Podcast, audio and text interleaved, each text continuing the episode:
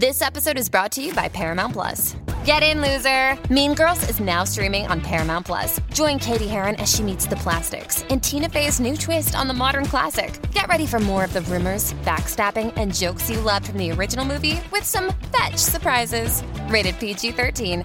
Wear pink and head to ParamountPlus.com to try it free.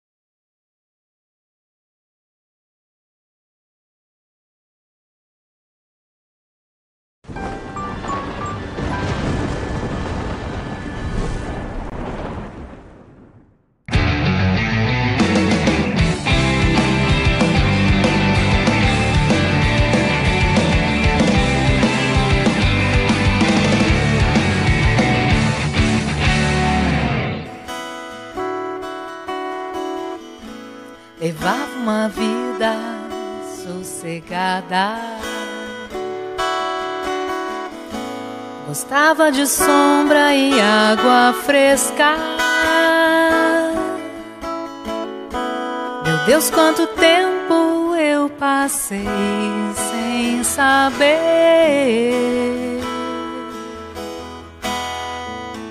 Foi quando meu pai me disse, filha. Você é ovelha negra da família. Agora é hora de você assumir uh, e sumir, baby, baby. Não adianta chamar quando alguém está perdido, procurando se encontrar. Baby, baby, não vale a pena esperar ou não. Tire isso da cabeça,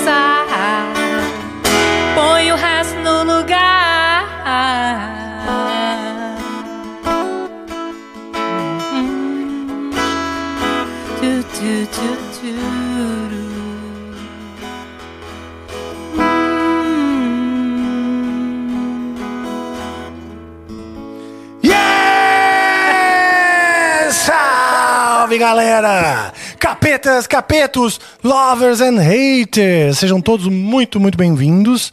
Está começando agora o seu canal de música favorito. Sim, sim, nós sabemos todos aqui que é o seu canal de música favorito, porque nossos números crescem, vocês estão sempre aí participando cada vez mais.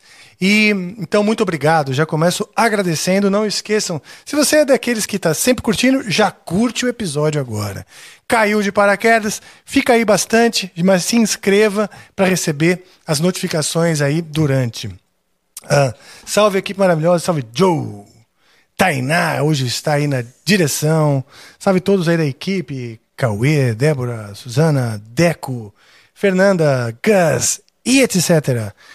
É, vocês todos aí atrás da tela também vão se abundando. Quem tá no trânsito vai se acomodando. Quem tá em casa, quem já chegou, já tirou o sapato, tá fazendo, cortando uma cebola para preparar aí algo para comer, ou talvez uma sopa, uma sopa de mandioquinha. Hum, Nossa. olha só que gostoso, hein? Se bem que hoje tá quente pra cacete. Acho que vai ser mais. Aqui em São Paulo tá quente. Aliás, falando em quente, podemos aumentar, é, deixar mais friozinho aqui? Podemos. No fim das contas ficou quente. A gente reclamou que tava frio, agora, é, ajustando. Vamos levar um papo hoje, ela está aqui conosco. Vamos falar sobre nós aqui do Amplifica. é, a gente conversa com artistas, músicos e amantes da música como você, mostrando, uma- levando para uma viagem na alma, na mente, no coração dessas pessoas. E é isso que eu estou interessado em fazer hoje com ela aprofundar nessa intensidade de Glória Vanik. Seja muito bem-vindo. Ô, Rafa, obrigada. Olá, pessoal, tudo bem? Um prazer enorme estar aqui. Ah, palmas, que legal. Minha introdução não terminava nunca, né? Ah, maravilhosa. Então, já tipo. Tô brincando. Mas a gente vai ter alguns recados para dar, mas antes eu quero te dar as boas-vindas. Obrigada, obrigada. É um prazer enorme estar aqui. Eu falei, né? Vai ter música por parte do Rafa, da minha. Por favor, é, tenham complacência, assim, o que vai sair daqui. Como dissemos. Bom, olha só. Né? Vou até a, a lista de aptidões da Glória é extensa, tá? Porque ela é jornalista, repórter, apresentadora, empresária, palestrante, tem uma banda de rock e agora é podcaster. Ah, pô, então tem, tem muita coisa pra gente É tudo em uma, né? é tudo em uma, né? Olha só. É um, pa- um pacotinho pequenininho cheio de coisa. Aqui a criatividade não para, é isso. A Que cabeça bom. Você sempre foi intensa? Eu sempre fui. É, sim. Eu sempre gostei de viver, mas eu sempre fui muito criativa. Então, eu sempre gostei de fazer várias coisas ao mesmo tempo. E, e aí cria, e tem projeto, e, aí vem outra ideia. Mas eu gostava de realizar também. Sempre gostei de realizar. Não fica só no mundo das ideias, não. Então, então é isso. Eu sempre fui assim. Né? Desde, desde que eu me conheço por gente, eu sou assim. É, desde criança eu já tenho esse, esse histórico aí. O, o percurso, assim, entre você começar a tua faculdade. Uhum. Você estudou jornalismo. Estudei jornalismo em Bauru, na Unesp, aqui no interior de São Paulo. E, num determinado momento, você foi contratada pela Globo numa Sim. rotina louca de acordar às três da manhã, Isso. ser mãe Isso. e tá apresentando o jornal às seis, né? Isso. Então, como, como, de quantos anos foi essa trajetória? De você começar a faculdade até você entrar nessa jornada louca de apresentar o jornal às seis da manhã ainda sendo mãe? Rafa, esse lance da madrugada permeou a minha vida profissional. Não, não começou aqui em São Paulo. É, eu fiz faculdade em Bauru e na época que eu estudava lá, o sindicato proibia o aluno de jornalismo de fazer estágio. Nós éramos proibidos. E eu queria trabalhar, eu precisava trabalhar e tal. E aí eu queria trabalhar em alguma coisa na área. E, e aí eu falei, putz, como é que eu vou fazer para arrumar um emprego na área se eu sou proibida de fazer estágio, né? Simplesmente isso. E aí eu arrumei o curso de locução do Senac, né? Ali em Bauru, falei, vou fazer o curso de locução, pelo menos eu vou ser radialista, locutora. Que ano era isso aí? Isso era 95, 96, mais ou menos. E foi o que eu fiz, fiz o curso técnico de locução, aí fiz estágio na Rádio Bandeirantes de Bauru, e eles gostaram e me contrataram como produtora. Isso enquanto eu fazia faculdade. E aí fiquei na produção e tal, e aprendendo na, na faculdade, né? Rádio TV, rádio e tal. E aí, quando eu me deparei com TV, eu adorava rádio, mas quando eu me deparei com TV, eu falei, cara, é isso. Porque tem a imagem junto. Né? E, e lá em Bauru, como é que foi? É, te- tinha uma TV, como é que foi isso aí? Como Então, aí- Seu encontro com a TV? O meu encontro com a TV foi isso. Começou na rádio, aí tinha um cara da rádio que transmitia futebol na, na emissora local. E aí eu chegava nele e falava, cara, putz, como é que eu faço para ter contato com alguém de TV? Né? Me ajuda, qual, é- qual é o caminho e tal? E eu infernizava aquele cidadão. Até que chegou uma hora, ele falou, ó, seguinte, a, programa que eu faço de, de- era futebol regional ali e tal. É, essa produtora aqui que transmite, que é um canal local, TV a cabo, era, nem era TV a cabo, era UHF. E aí me passou o nome dos donos lá da produtora, falou, vai lá e conversa com eles. Aí eu fui. Cheguei lá, falei, oi, tudo bem e tal, então, tô aqui, prazer, né? E eles falaram, tá, você sabe produzir? Sei. Tudo que eles perguntavam se eu sabia, eu falava que eu sabia. Sei. sabe editar? Sei. Tudo. Tá. Mas não era bem a lista das suas coisas conhecidas. Não, não sabia porcaria nenhuma, na verdade. Eu, eu trabalhava em rádio de rolo. Que você cortava, você editava Ah, com gilete. sim, Você sim. cortava ali o, né, o, o- a gravação, ali a fitinha e emendava com uma fitinha ali. Nossa, que legal. Era que isso. escola, hein? E escola. E na Escola. faculdade também, é, a, sua faculdade já, provavelmente foi diferente da que é hoje em dia, que é mais, Totalmente. mais modernizada e Então, tal. enquanto eu estava, eu fa- fazia aula de, de, de rádio, TV e tal na faculdade, a gente usava máquina de escrever, não tinha computador. Ao longo do meu período de faculdade, foram quatro anos, é que eles inauguraram o laboratório de computação da faculdade de jornalismo. Então eu peguei essa, essa inauguração maravilhosa. E aí, nessa, é, os caras me contrataram. Ah, beleza, a gente está precisando de alguém que produza e tal, não sei o que. A hora que eu entrei numa ilha de edição, e eles tinham acabado de montar a produtora com o equipamento mais moderno que tinha na época, que era o Betacam. Sim. Que era um sistema de fitas ainda e tal, mas já modernoso, cheio de botões, né? A hora que eu entrei naquela ilha, eu falei, ferrou. E aí eu grudei no, no editor de imagem, comecei, por que, que serve isso? Ele, óbvio, ele sacou na hora que eu não sabia nada. Mas foi super bacana e começou ali me mostrar, Sim. ensinar e tal. E ao mesmo tempo eu ia pra rua, junto com o cinegrafista, para produzir comerciais, vídeo institucional, era, isso, é- era essa minha função lá. Tá. E aí o cinegrafista também me ajudou muito. Então ali foi o Era meu primeiro. uma produtora, além de, Uma produtora. ter- de canal de TV, né? Não, não, essa era uma produtora. Ah, tá. E ali, é, quando eles viram que eu tinha o curso de radialismo, eles começaram a me colocar para fazer locução de comercial. Ah, que legal. E aí entrava, assim, às vezes, uma sequência de cinco comerciais, quatro comerciais na TV. Tudo com a sua Com a voz. minha voz que eu mudava. Então, ah, assim. você fazia outras vozes. Eu fazia outras vozes. Porque antes de eu fazer jornalismo, o meu sonho era fazer dublagem. Ah, tá. Mas quando eu vi que eu tinha que fazer artes cênicas, eu falei, ah, não, não consigo decorar, não vou conseguir decorar texto para peça de teatro, então esquece. Tá. E aí eu ficava mudando as vozes. Então entrava um comercial de joalheria. Joalheria, nananã. Fazia aquela voz assim, né? Aí, de repente, promoção de supermercado. Agora no supermercado, Barelão, blá.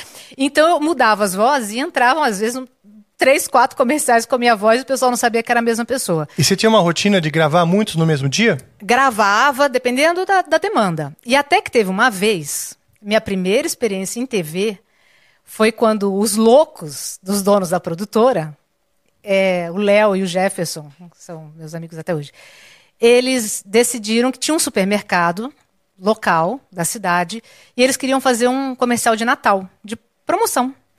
Eu era meio gordinha na época, eles me enfiaram um paletozinho vermelho, e uma toquinha de Mamãe Noel, me enfiaram no supermercado e eu pegava frango, não sei quantos reais o quilo, e aparecia na TV. Foi a minha primeira experiência em TV. Que legal. E você tem esse vídeo aí?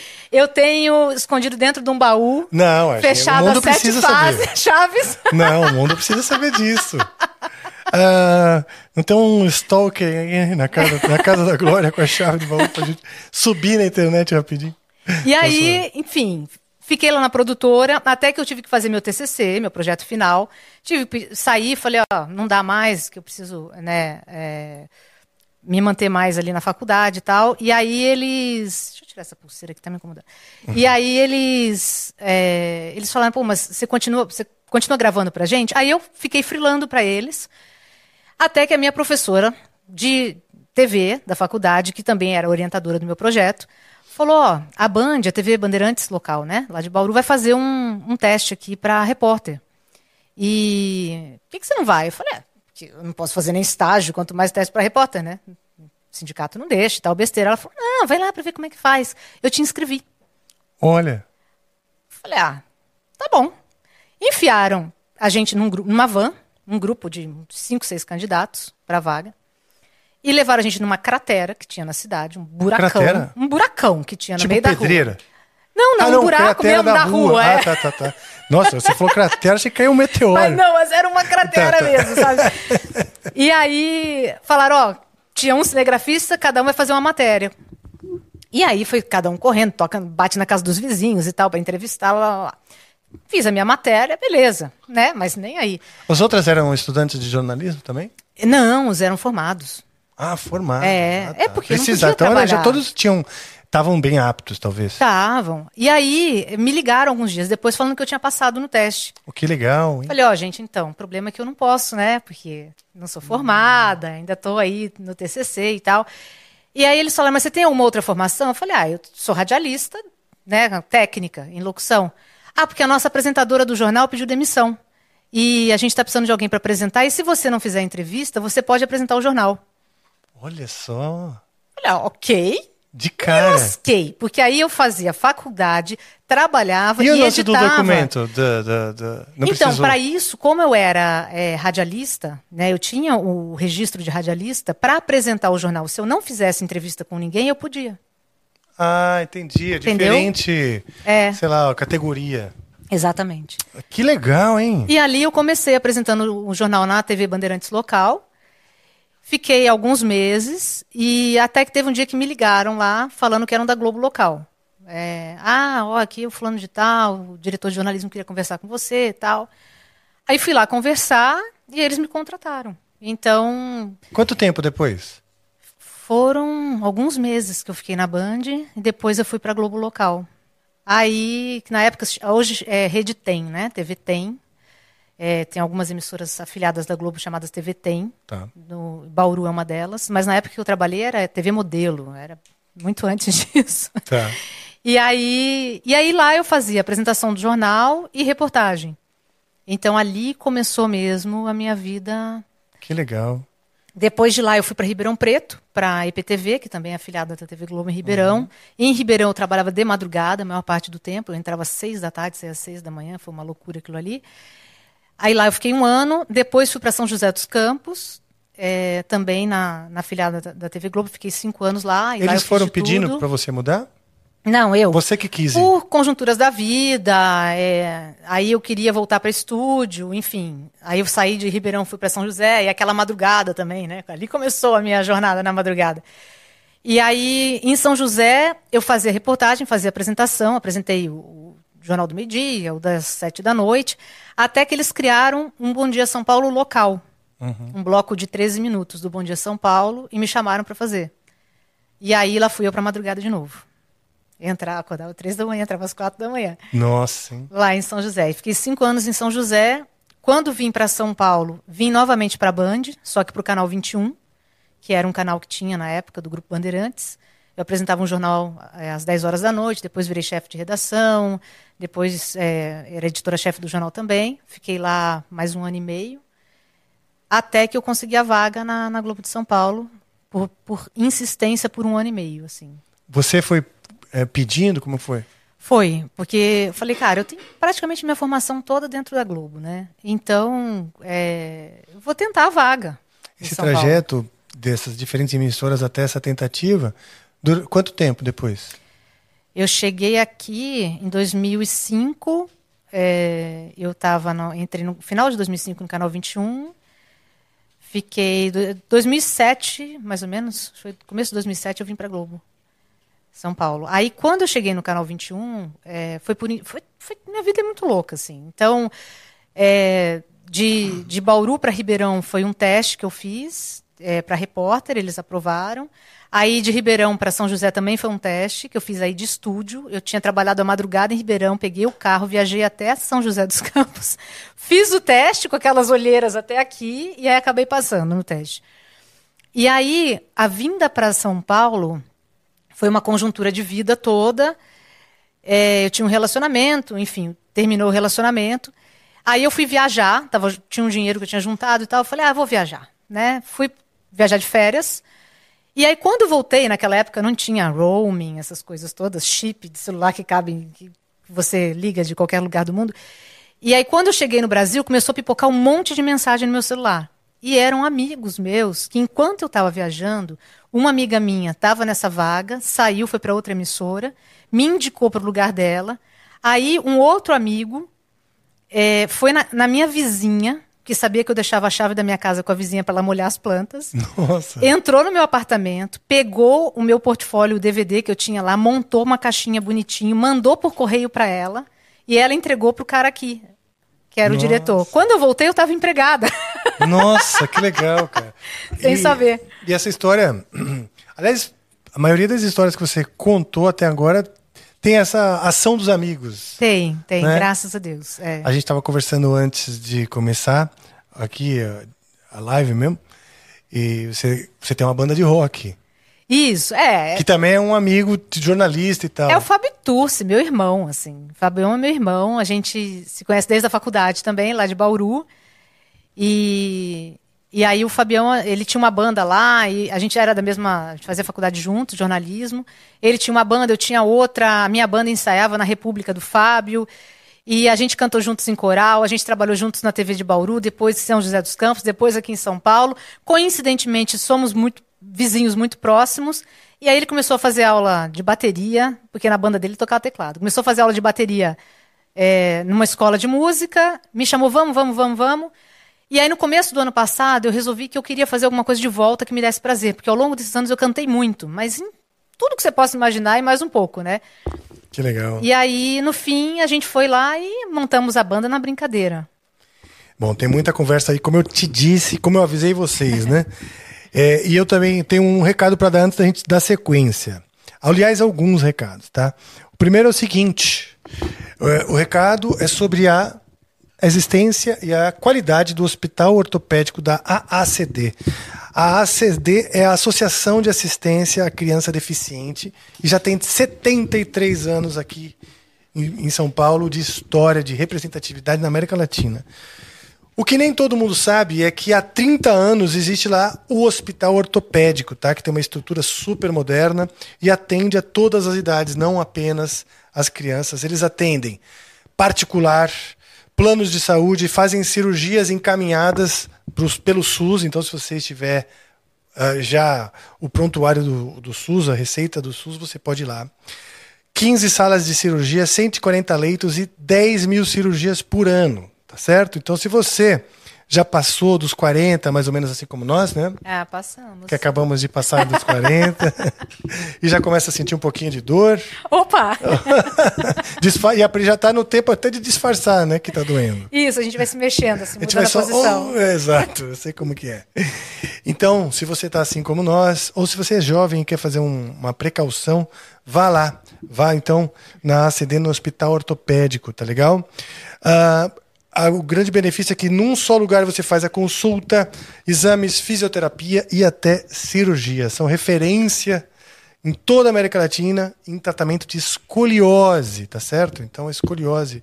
Já tive escoliose Já, e a de, de escoliose ficar é, muito tempo e tal. Eu fiz um fisioterapia e deu uma bela melhorada, mas ah, Tem que tratar. tem que tratar. Aliás, tem que prevenir também. Então, tá, tá sentindo dor? Vai lá pro Hospital Ortopédico da AACD, tá legal? Ah, aqui, ó, tem um QR Code, mais ou menos, não é? Mais ou menos aqui, ó. Exato. Nesse QR Code aqui, você vai direitinho para lá e aí você vai pegar mais informação e, se quiser, já agendar sua consulta. Tá legal? É isso aí. Estamos conversando hoje com a Glória Vanik, jornalista, repórter, apresentadora, empresária e agora podcaster. E palestrante também, quero falar disso. E temos um emblema, viu, Rafa? Desculpa. Exatamente. Então eu quero dar todos os recados agora para a gente só, só conversar depois, tá? Temos emblema e antes temos para vocês que estão acompanhando aí a nossa conversa, ao final nós vamos ler as suas mensagens. Você vai mandar mensagem lá na plataforma nv99.com.br barra amplifica barra live, tá certo? Lá você vai mandar as mensagens para pra gente, que pode ser de áudio, vídeo ou texto. No finalzinho a gente vai ler, ouvir ou assistir você. E temos também o emblema de hoje, olha só, o Alakazam, pronto para rolar, Alakazam. Yeah, olha só, esse é o emblema do episódio 169, tá? Daqui 24 horas, amanhã mais ou menos às 8, 8 da noite, nós vamos retirar esse emblema. Então ele vai ser exclusivo para você que resgatar. Você vai lá na plataforma nv99.com.br barra resgatar e você vai inserir o seguinte código. Vanik. Vanik. Pronto. Com Q U E. QE, exatamente. Vanik do jeitinho que está escrito aqui, tá? E aí você retira esse emblema, mas corre porque ah, só vai ficar até amanhã aí. Beleza? Bom, é isso aí. Então, a gente passou como um flash. A ACD, já fiz muita reportagem na ACD. É? Trabalho, incrível. Não, isso é um trabalho incrível, né? incrível, incrível, coisa assim, surpreendente. E eu já estive. é, Eu acho que eu. Eu acho que eu operei, sabe que eu acabei de lembrar. Eu acho que eu, eu operei na ACD É mesmo? uma vez que eu quebrei o nariz. Olha só. É, agora que faz muito tempo. É, mas menos de 30, entende? Então. mas provavelmente devia estar começando mesmo o hospital ortopédico lá, porque eu até achei engraçado. Eu saí de manhã assim, do, de, de, de- notar que eu estava na ACD e nu- nunca parei para pensar por quê. Né? O meu médico marcou. Encaminhou a- pra a- lá. Uhum. Encaminhou para lá. E olha só, então, mais um histórico aí, né? Ah, isso aí, então a gente passou que nem um jato de você em 94 na faculdade, passando por várias, várias das emissoras locais E você da sabe o Globo. que, Rafa? É, o pessoal às vezes tem. é, acha que trabalhar no interior é, ah, é mais tranquilo, é mais simples. Mas o interior foi uma grande escola. Primeiro porque a estrutura é mais enxuta, você aprende a fazer de tudo, né? Então, uma hora você está na edição, uma hora você está na produção, na apresentação, reportagem, edição de imagem, enfim. Todo mundo socorre todo mundo. E segundo, porque é, eu trabalhei em cidades de porte médio aqui de São Paulo. Ribeirão Preto, São José dos Campos, médio para grande. E tem os mesmos problemas das cidades, das grandes cidades, das grandes metrópoles, né? Sim. Então eu me lembro que em Ribeirão Preto, quando eu trabalhava de madrugada, eu fiz muito crime. É mesmo, é? É, porque havia uma emissora concorrente, é, ela cobria muito, e aí, por uma questão de audiência da época e tal, eles é, começaram também a fazer esse tipo de cobertura. Então, eu fui muito de madrugada para dentro de, de comunidades, de favelas e tal, é, fazer crimes de tráfico de droga. Então, chegava lá muitas vezes antes da polícia. É mesmo. É, E aí você via todo aquele cenário trágico, né? É, e a- eu me lembro que a primeira vez é, eu, eu me choquei, né? E, e aí quando eu cheguei em casa eu desabei, fiz a reportagem, mas com, quando, conforme aquilo foi entrando no meu dia a dia, eu chegava, ia lá, tal, vamos fazer isso, entrevistava, tá, tá, tá, tá, tá, e aí eu me assustei. Falei, o que está acontecendo comigo? Como que eu não me choco mais? Mas Ah, é aquele entendi. sistema de defesa que, que a gente cria, como um médico cria, né? Sim, é. De você não se envolver. Óbvio que você se envolve, mas se você for se envolver emocionalmente com cada situação dramática e trágica que você vivencia, que não é sua especificamente, é inclusive de outras pessoas, você não vive mais, né? Exatamente. Aliás, outro dia, outro dia a gente estava debatendo aqui esse lance da, da empatia, né? Do tipo. ahn, da empatia com, com o problema alheio e da empatia com diferença social, por exemplo, né? Problemas grandes, né? Que precisam sim de empatia de todos para mudar, mas é comum para sobreviver, que nem você mesmo está falando, na cidade grande, você começar meio que aneste- ficar meio anestesiado, É. né? É. Agora é louco, porque eu fico pensando, eu me sinto mal, né?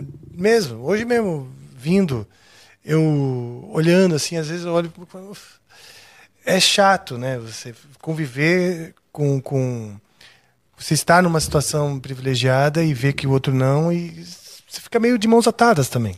É, você tem que tomar consciência de que, obviamente, você sozinho não vai conseguir resolver todos os problemas, mas, por outro lado, você pensar o que você pode fazer dentro das suas possibilidades para ser um- uma pecinha nesse quebra-cabeça. Exato. Porque se cada um for uma pecinha, nós juntos conseguimos construir coisas muito bacanas, Sim. né? Então, gente só quer- o que a gente precisa e que é difícil, eu acho, é virar essa chave da alienação, do tipo. sem dúvida. Porque é mais confortável você não sofrer Sim. por isso. Porque tu- se você pega assim, é, crianças. Vamos fazer uma redação hoje, como seria o mundo? Mundo melhor. Redação Mundo Melhor. As crianças, todas empáticas, desejam, nossa, cheias de ideias e tal. Essas crianças viram adultos como nós, né? E meio que ah, enrijecem um pouco o coração, porque para sobreviver. Para Sim. passar, pra, às vezes para curar uma depressão, né? Às vezes, sabe, às vezes a, a coisa aflige a pessoa num nível do, de virar doença. Sim. E aí a cura vem, às vezes, de você, opa, saber encontrar o lugar. a chave que todo mundo precisa virar é essa que você está dizendo, de ok, eu não vou sofrer quando eu me deparar, mas eu preciso estar construindo com os meus atos uma mudança. Exatamente, exatamente. E além disso, é, isso é uma coisa que eu levo em, levo em palestra hoje, que é a simplicidade. É, a gente tem esse olhar de criança e por causa dos problemas todos da vida adulta, isso vai ficando escondido dentro da gente, mas não some. É. Isso está aqui dentro. É a nossa essência, são os nossos valores. Isso está aqui dentro.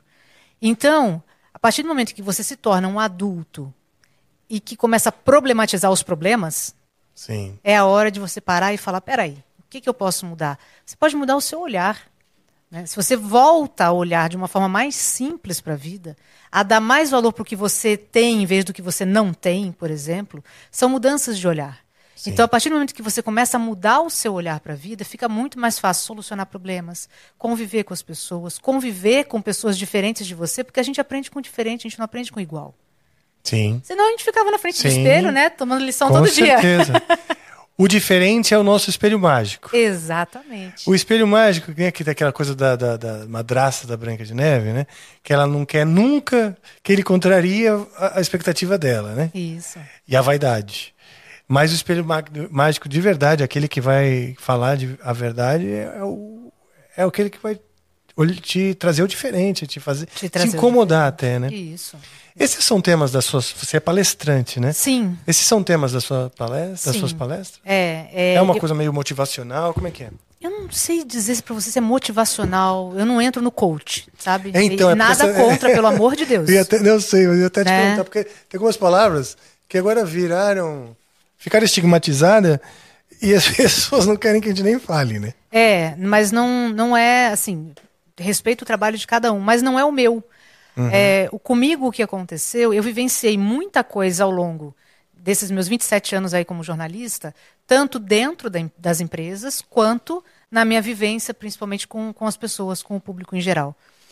E, e aí eu comecei a perceber que essas minhas vivências eu poderia passar para outras pessoas. É, porque eu, para mim eram vivências normais, né? Mas conversando com pessoas que não são da minha área, eu comecei a perceber que as minhas vivências normais, na verdade, não são normais.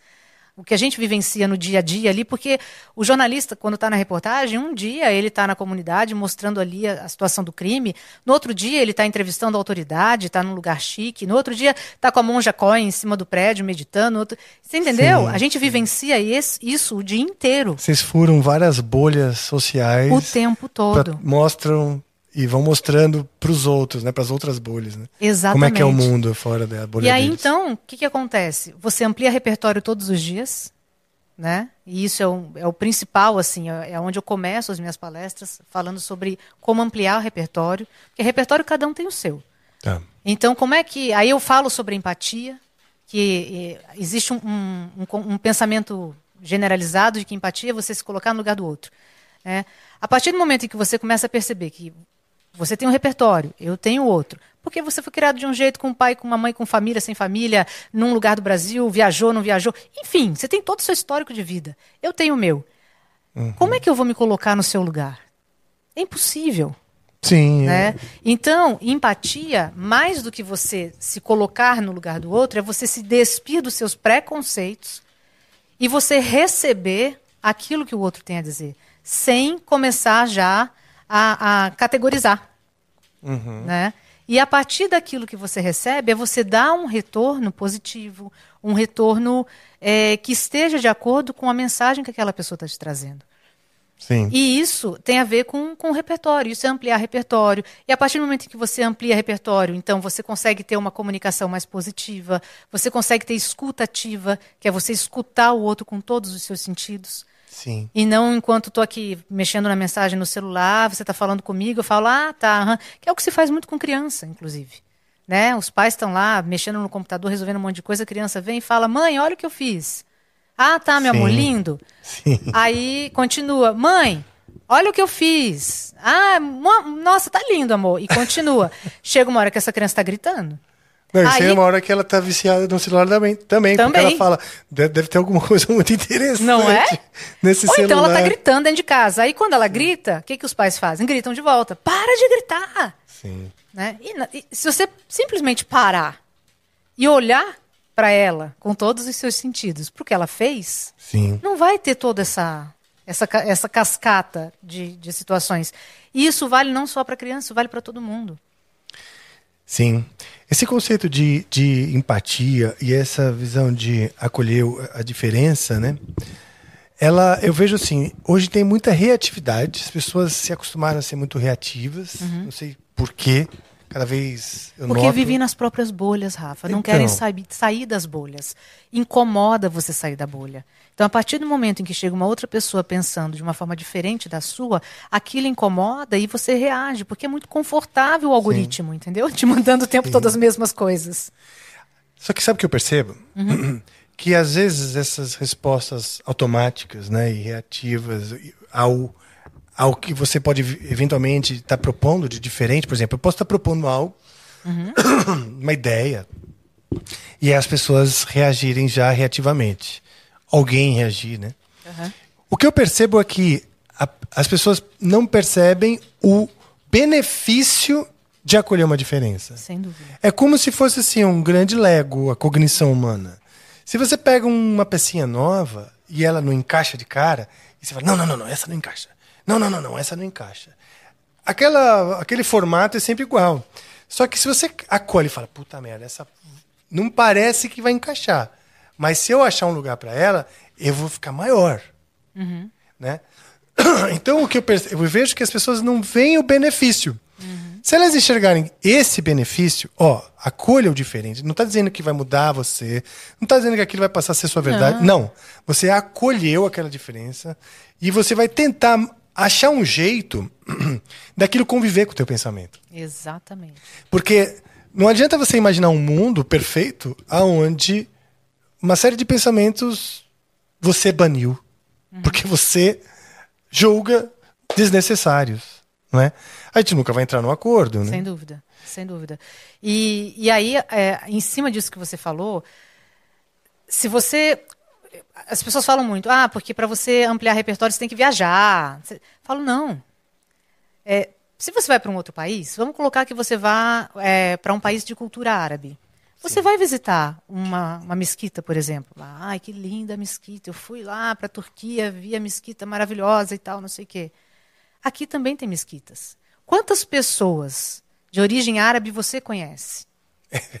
E quantas pessoas de origem árabe, para quantos dos amigos seus ou das pessoas do, das- do seu círculo, você falou, posso ir uma vez com você na mesquita? Para ver Pois como é, é? pois é, olha só. Isso é incômodo. É, Ah, mas eu não quero me converter. Eu tenho um amigo meu que é católico, que é evangélico, ou que é da Umbanda, ou seja lá o que for. Ah, mas eu tenho medo, eu não quero me converter. Mas não é para você se converter. Você vai entender o que aquelas pessoas fazem lá. Quem são aquelas pessoas? O que elas têm a dizer? Aí que vem o meu alerta, hein? Meu alerta, agora falando por mim. Se alguém, seja o seu chefe, o seu pastor, seu pai, sua mãe, te faz sentir culpado de simplesmente se abrir para a novidade, cara, liga aí um sinal laranja, não precisa ser vermelho. Mas um legal laranja, porque, cara, você precisa sim acolher a ideia do outro e entender, ter argumento, porque senão vai ser um monte de gente ignorante com a realidade do outro, jogando pedra pro outro lado da rua. Exatamente. Porra. E aí, é, hoje eu palestro muito dentro de empresas. Semana passada eu estava num evento grande é, voltado para mulheres, RH as mulheres, né? Recu- mulheres que trabalham principalmente nos, em recursos humanos das empresas. E falava-se muito sobre a questão de ter mulheres na liderança das empresas. Eu não Ah, estou que com um discurso feminista, porque eu acho que mulher e homem têm que trabalhar juntos.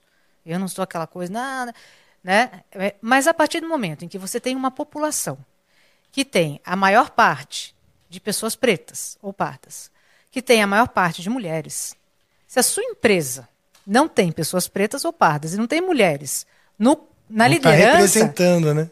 cara, como é que você quer vender o seu produto? Sim, olha o benefício. Entendeu? É, a gente tem que Você, tá, mostrar o você já está benefício excluindo metade pessoas. do seu público. Sim, É ou não é? sim. Exato. Eu acho que essas mudanças, a, o, a revolução vem da gente mostrar o benefício. É isso. E não forçar. Não, tem que ser assim porque eu acredito. Aí fica aquela mesa de bêbados Não. que ficam brigando uns argumentos mais maluco. Que você fala, meu Deus, ninguém Isso tá está certo. no bolso, para. entendeu? Então, assim, vamos pensar de forma é, lógica, já que é economia, né? Vamos pensar na economia da empresa, isso está no bolso, cara. Se você Sim. tira, exclui metade da população já do seu corpo diretor, você tem ali homens, brancos, de terno, meia-idade, classe AAA. Você não está enxergando o potencial de público Sim. Que tem a sua empresa, entendeu? Você não tem essa representatividade. A partir do momento em que você aceita o diferente dentro da empresa, que é a tal da inclusão, ou seja lá o nome que quiserem dar hoje em dia, mas quando você aceita o diferente dentro da empresa, aí você começa a ter essa representatividade. Vem novas ideias, vem coisas que você Sim. nunca pensou, vem outras realidades. Sim. É, eu acho que. Bom, o Brasil, ele é uma grande confusão. Óbvio. Mas ele. Desde, desde quando os portugueses chegaram, né? Puta confusão, né?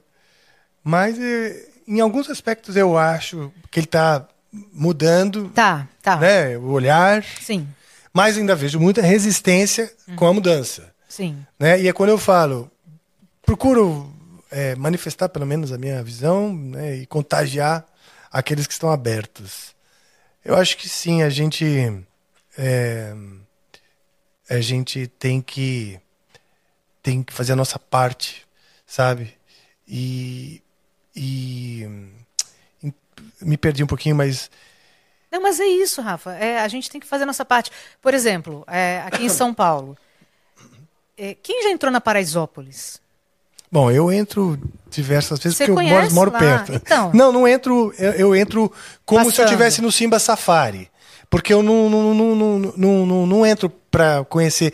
E eu sinto. Não tenho amigos lá. Cara, E eu sinto tristeza conhecer. disso, de não ter amigos lá. Eu te coloco em contato com um cara chamado Gilson, Tá. que é o líder comunitário do G10 Favelas. Vai Olha conhecer só. o pavilhão, Ok. que é incrível o que eles fazem lá dentro. Projeto Mãos de Maria. Olha que só. são mulheres que capacitam outras mulheres dentro da Paraisópolis para que elas façam marmita fit. Ela- elas, elas montaram um buffet, é, mas um buffet que faz café da manhã de altíssima qualidade, que qualquer um pode contratar. Ah, Sabe, se você vai fazer um evento, vai... cara, uma delícia o que elas produzem lá dentro e elas capacitam outras mulheres. Porque é Legal. isso, a mulher dentro da, da favela muitas vezes acha que o trabalho dela é bico. Ah, não, eu só faço um pão de mel. Não, eu só faço uma marmitinha ali. Não, Ela é uma empreendedora, são né? todas empreendedoras. Então, a partir do momento em que você começa a mostrar para essas mulheres o potencial que elas têm financeiro, isso também tira mulheres de, de situação de violência doméstica, Olha só que legal. sabe? E isso está na nossa cidade. Então, Você não precisa viajar para outro lado do mundo. Então, cara, eu, eu como eu disse, eu não, não entro lá assim, ó, eu quero fazer uma amizade, né? Nunca fiz. Mas moro, moro, do la, moro perto, desde criança. E tenho esse fascínio, né? De saber como é, sabe? De entrar e, e entender essa realidade. Porque essa coisa de, ter um muro, um muro que é uma cortina, na verdade, né? É uma cortina leve, mas com força de um muro Sem dúvida. separando. E isso, eu falo, cara, às vezes eu olho, eu fico com uma vontade, eu ouço festas, coisas Eles acontecendo. têm, sabe o que tem lá dentro? Todo sábado, dentro da Paraisópolis, eles fazem um tour turístico. Dentro da Paraisópolis, eles mostram comércio, eles mostram é, obras de arte lá dentro. Ai, e aí, na- ao meio-dia, tem feijoada. Tem um bistrô que as meninas montaram lá, com feijoada. Que lá legal. dentro. Entendeu? Você pode ir lá visitar. E então vamos divulgar esse esse tour, né? Como é que é? Por exemplo, eu, eu fiquei curioso, fiquei interessado. Como é que é? Entra no G10 Favelas, Vamos eu lá. acredito que, Eu já que vou, possa vou aproveitar e vou olhar. Se você quiser ver também, tá. Eu tô, infelizmente, eu tô sem aqui o, o, o link direitinho para passar para vocês. Mas, Não, mas a- aqui não tem problema. A gente. mas tem o projeto acha Mãos de Maria, tem o pessoal da que faz a feijoada lá dentro, o Gilson do G10 Favelas, todos eles são muito integrados e O que, que eles é o fazem G10 questão. favelas? São várias favelas? São que várias que é? favelas do Brasil. Hum. Você sabe que durante a pandemia, enquanto o, Olha só, nem sabia, hein, que existia isso. é, enquanto a, a população A, A, B, B estava ali surtando do fica em casa, o pessoal da favela não tem fica em casa. Tinha, tinha que trabalhar. Eu Entendeu? lembro que teve. Vivem quatro, cinco famílias, às vezes, num cômodo, num- numa mesma casa. Hum. Entendeu? Como é que você faz? Para isolar as pessoas. Então, Entendi. enquanto estava todo mundo aqui uh, surtado na gritaria do seu apartamento, eles lá dentro estavam vendo que essas pessoas estavam sem emprego, porque fechou tudo. Eles ficaram sem, sem, ter, sem ter o almoço e a janta. E aí eles começaram juntos ali a ir atrás de, de- de doações e eles começaram, as- o Mão de Maria começou a fazer as marmitas dentro da, da Paraisópolis, para doação interna. Enquanto o povo aqui estava todo surtado, eles lá dentro estavam trabalhando assim. Eles arrumaram um- uma- um local, bem no início da pandemia, quando não se sabia o que fazer ainda com os idosos e tal, como é que era, para isolar alguns idosos. Eles se mobilizaram lá dentro né? Enquanto aqui estava todo mundo ainda naquele, ai, fecha, ai, e agora o que será de mim? Eles lá dentro estavam se movimentando desse jeito. E aí surgiu esse movimento enorme que hoje é o G10 Favelas. Que legal, cara. Obrigado por contar pra mim que eu não, não sabia. Eu fico, eu fico, ah, na minha rotina, né? Não, Claro, claro. né? Na minha rotina e tal, mas ah, acabo não, não tendo, não, não indo lá, não, não procurando, mas enfim. Você, como jornalista, você falou que desde o começo sempre eh, teve essa, essa coisa de, de, de, de conhecer, né? Às vezes a, a realidade crua, nua e crua. Isso. né? Isso te aproximou já, vamos supor, de- de- de- dessa, desse olhar sobre as diferenças, sobre a inclusão. Sim. Você acredita? Rafa, é, eu escolhi fazer jornalismo porque muita gente escolhe para fazer jornalismo, fazer jornalismo para mudar o mundo, né? Então, isso que eu E- queria falar. Tem um E ideal não atrás. era essa a minha, a minha visão. O Hum. que eu queria era. eu- o que eu sempre gostei foi de pessoas. Tá. Então eu gostava de estar com pessoas, de conversar com as pessoas. E eu queria resolver aquele problema que a maioria dos jornalistas não quer, que é o buraco de rua. Que é o primeiro trampo seu. É o primeiro trampo. Porque eles falam, ah, é o mais fácil, então põe lá o repórter para fazer buraco de rua. Tá. É o mais fácil até a página 2. Porque você chega lá, você tem que buscar, você tem que entender o que acontece. E quando você entra num bairro de periferia, num bairro em que ninguém escuta e ninguém olha, né? É, o problema, você vai lá para ver, ah, vamos falar então da falta de água que está acontecendo naquele bairro. A hora que você chega lá, vem a população em cima de você falar, não é só a água não, tá? A UBS está sem médico, a- ali Ah, ó, o esgoto estourou. ali- São tantos problemas. E óbvio que um repórter ali, para fazer aquela reportagem, não vai conseguir resolver aquilo tudo. Então, mas muitas vezes o que aquelas pessoas precisam é simplesmente serem ouvidas naquele momento. Precisam que você pare e escute. Escute, como eu falo, com escutativa, com todos os seus Sim. sentidos. Dê atenção, porque é a atenção que o poder público não dá. Então, por mais que você fale, olha, eu entendo, são muitos problemas, eu vou levar para quem sabe a gente voltar aqui um outro dia e tentar resolver mais um. Vamos concentrar num só hoje? As pessoas, elas se mobilizam na hora, vamos, entendeu? Porque você parou para escutar. Sim. Então, e isso não vale só na comunidade, isso vale para a vida de todo mundo. Se entra um funcionário na sua sala e fala, Rafa, você é chefe, fala, eu preciso falar com você. Às vezes você fala, puta, lá vem aquele cara chato de novo, eu estou aqui cheio de trabalho para fazer, esse cara vai agora ficar aqui. Às vezes o que ele quer é simplesmente atenção, Sim. sabe? Então, isso é um comportamento do ser humano. E as pessoas se esquecem que elas são seres humanos.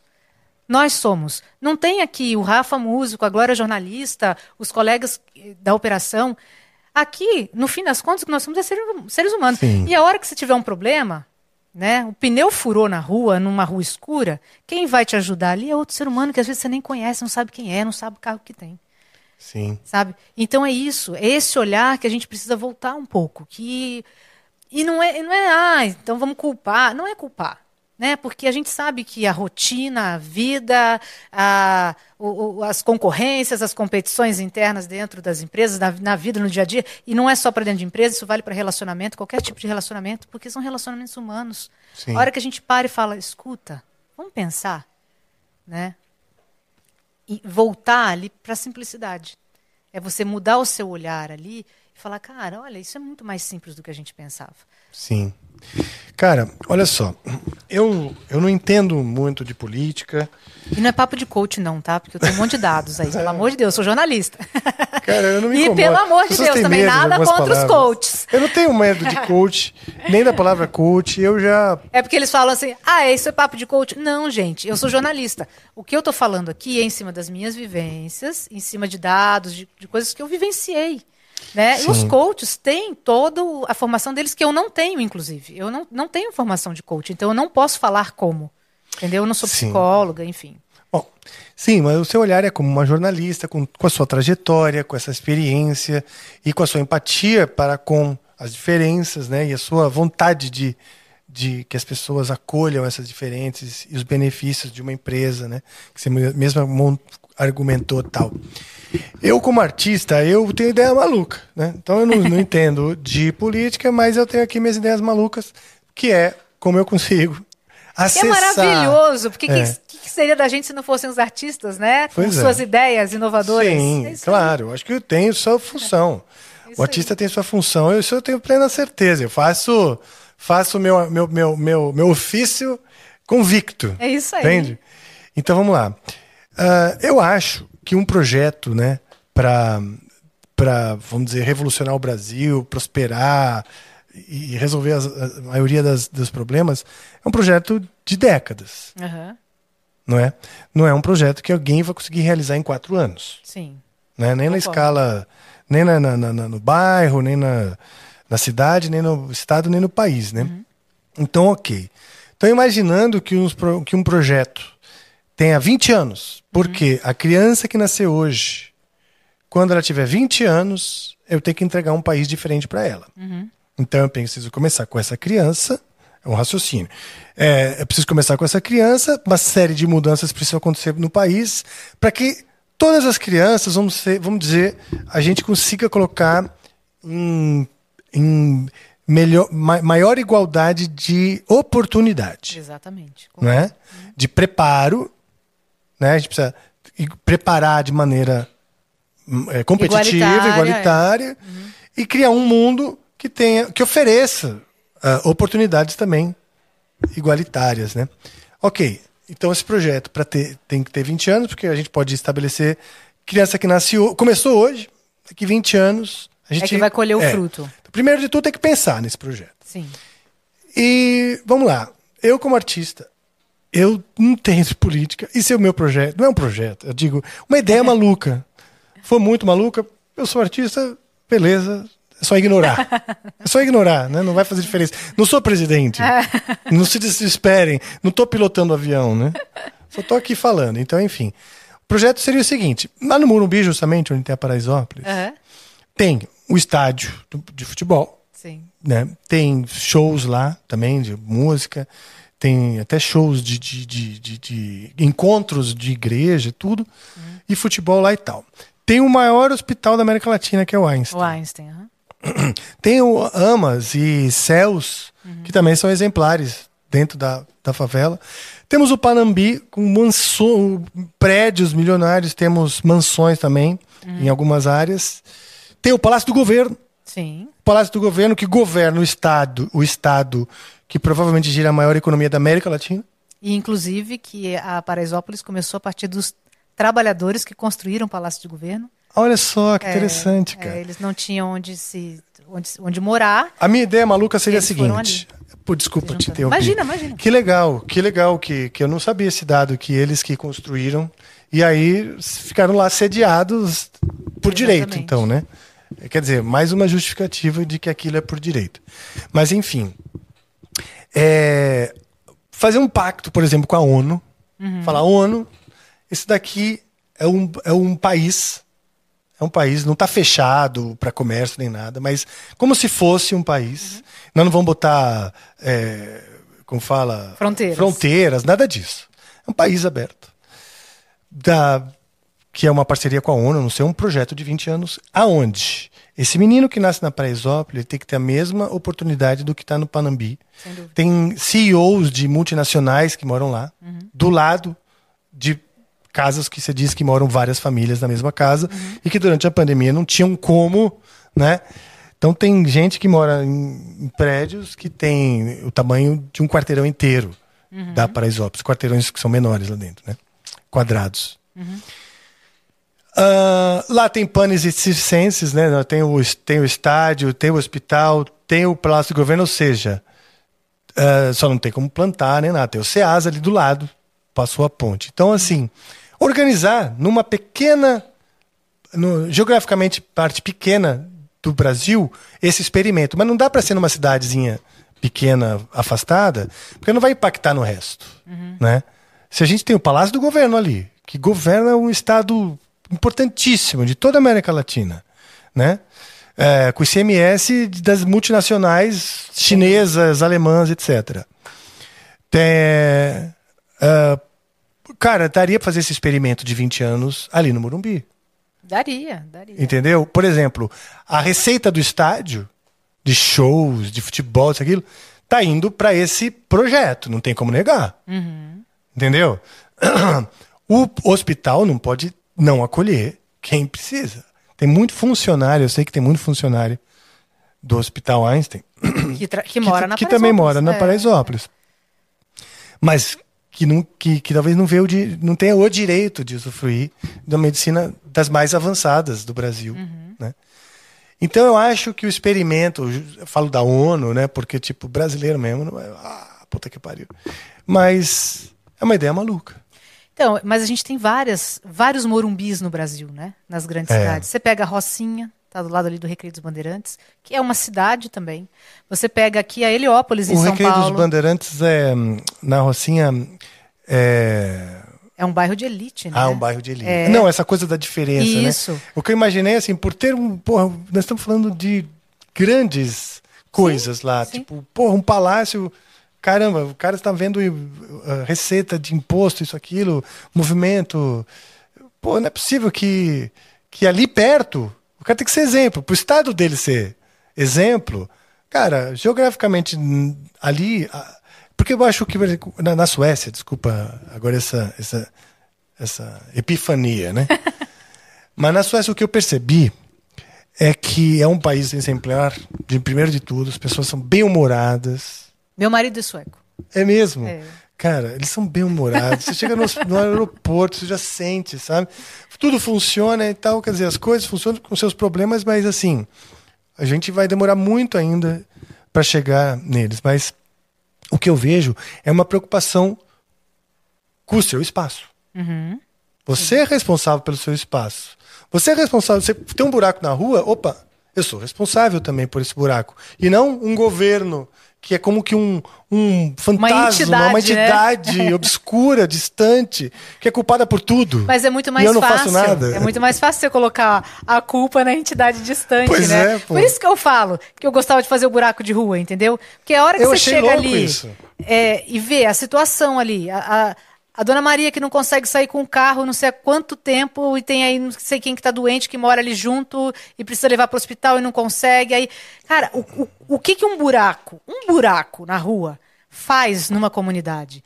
E aí, a hora que chega no dia seguinte, a prefeitura e tapa aquele buraco, e você ouve aquela comunidade falar: agora eu posso levar minha mãe no médico. Agora.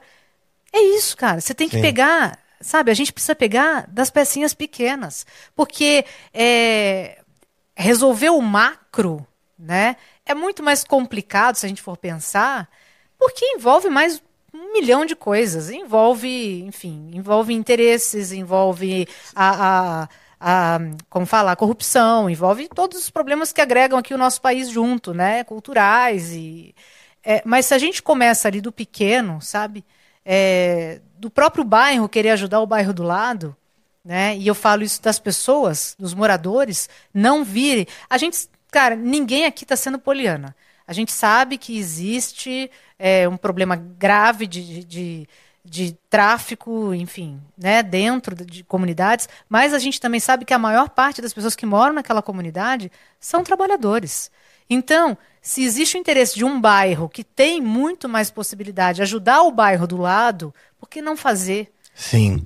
Aliás, até explicando um pouco melhor, é, eu, quando é, olho candidatos ou política no pouco da minha ignorância, né? Eu me vejo um cara de centro. Tá? Então, nessa ideia maluca aí que eu tenho, eu não imagino uma coisa comunista que tem que ser. Todo, todo mundo é obrigado. Eu acredito sim na competitividade demais. Mas eu acho que a gente, se a gente usar a cabeça, a gente. E outra. Lembra que eu falei da resistência? Quando Sim. uma ideia vem, as pessoas resistem. Porque não vem o benefício. Ela tá achando que ela vai deixar de ter, ou perder, ou até ser pior a realidade para ela. Não. Ela não, por exemplo, ah, ela não consegue imaginar que vai ser uma realidade melhor, ela vai andar com mais segurança, com mais afetividade, com menos alienação, né? com menos distanciamento. Exatamente. Tem gente que não quer. Não quer esse distanciamento. Quer o distanciamento. Acha que sim, tem que, tem, eu tenho que estar aqui e o É outro a ali. bolha. É muito mais confortável. Porque acha que isso é ali. melhor. É, é.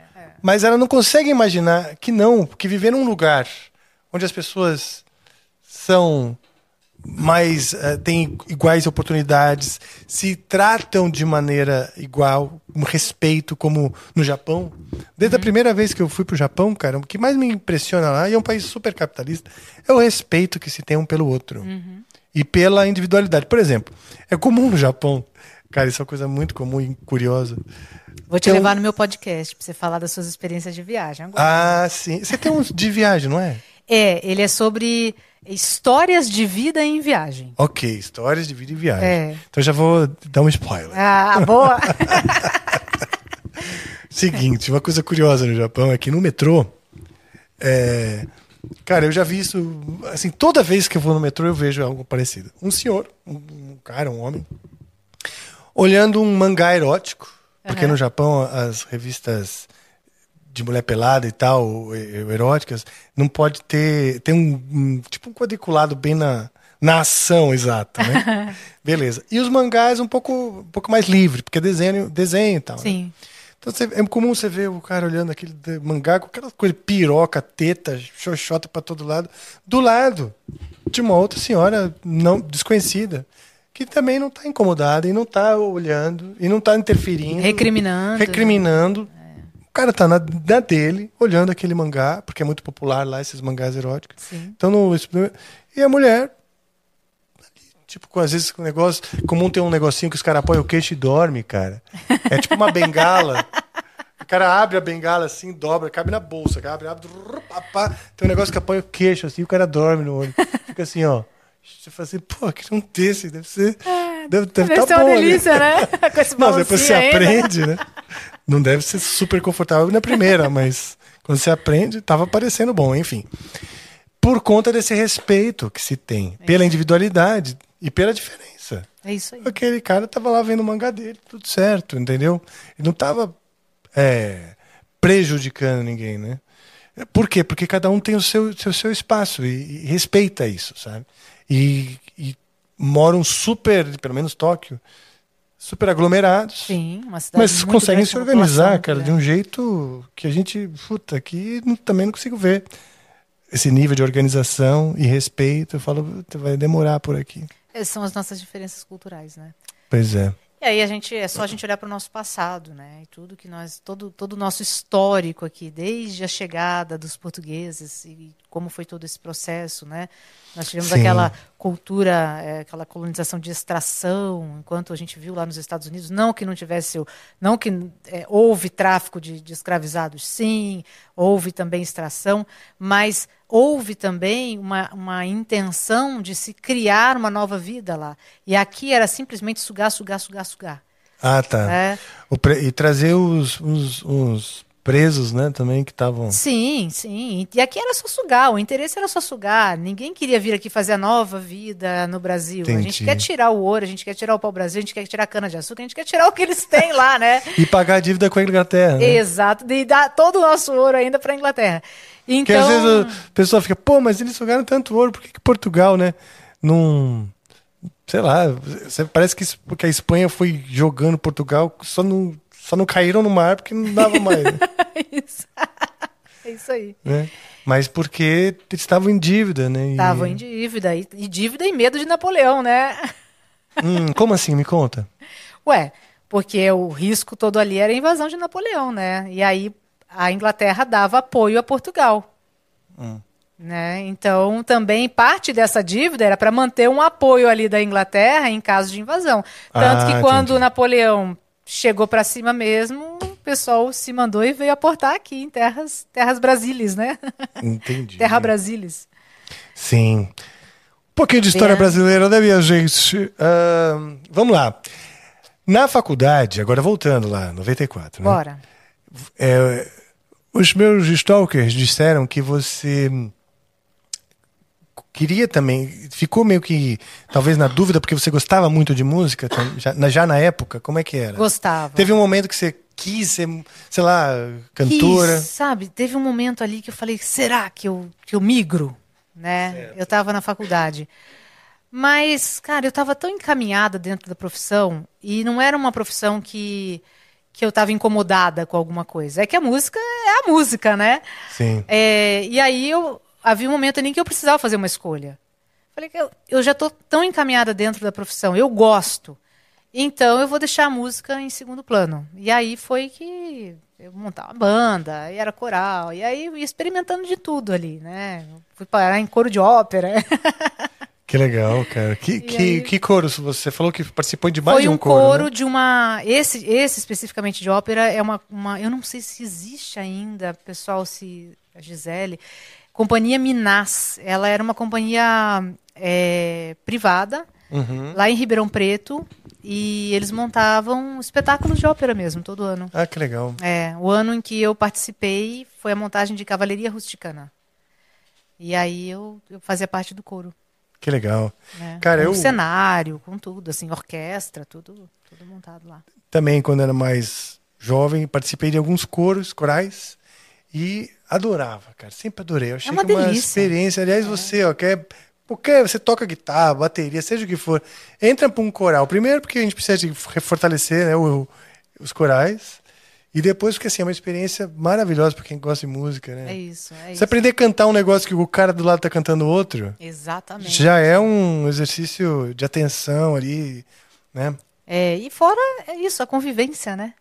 É você conviver e, e o, o, coro ele traz muito isso de você, a sua voz não tem que sobressair, né? Sim. Em cima da voz do outro. Sim. Então, é, o ideal é que não sobressaia, porque senão fica lá um Sim. cara gritando no meio do coral. Sim. Você Criar tem aquela que massa uniforme. equalizar, exatamente, é. naturalmente, equalizar naturalmente, né? Sim.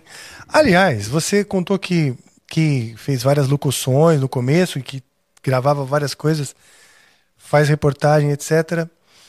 É, você tem um cuidado com a voz? Precisa? Você sentiu algum desgaste em algum momento? Como foi?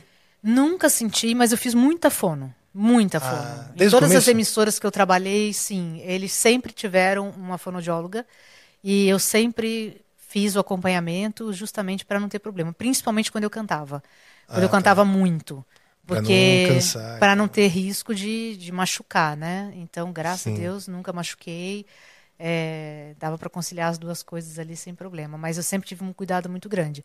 Tanto que, é, claro, a idade também vai mudando um pouco o timbre e tal. Mas se você pegasse as minhas locuções no meu começo de carreira e depois, houve uma diferença muito grande por causa de trabalho das incríveis fonoaudiólogas que são profissionais maravilhosas. Sim, também. Já passei por algumas por conta de pólipo, essas coisas, né? É, então. É, e- especialmente por falar, sabia? É. É, eu falava. Bom, não sou um cantor, cantor, sou guitarrista que se mete a cantar. Mas o que mais desgastava e, vem, e, diz- e o meu maior problema é quando eu forço para falar. Entendi. Né? Porque a minha voz naturalmente é, é mais, sei lá, mais aveludada, ela não tem tanta ressonância. Potência, é. assim, né? E quando eu quero ser ouvido, então eu, não ia, eu fico procurando né, os, os pontos de ressonância que não vem, ah, eu já vou logo botando um drive. Aí, aí, na hora que você põe o drive, se não tiver com o fry ali bonitinho, já era. Exatamente, exatamente. E passei por algumas, a, a Silvia Pinho e. Silvia Pinho? Será que eu falei certo o nome dela? Enfim, eu preciso, agora eu preciso dar o nome delas, porque elas sempre foram tão legais, eu, eu só que eu esqueci. É, eu tive a Rosa Cláudia, em São José dos Campos, a Aleni Quirilos, querida, aqui em São Paulo. Eu preciso dar o nome certo, cara. Senão, nossa senhora, ela vai mandar o WhatsApp amanhã. Merece, hein? Merece. Porque são Verdade. profissionais realmente que fazem toda a diferença, né? A Thaís Vaiano, beijo, Thaís. Essa fez um excelente, um, um trabalho longo comigo, Aham. de muita. Soprava aqueles.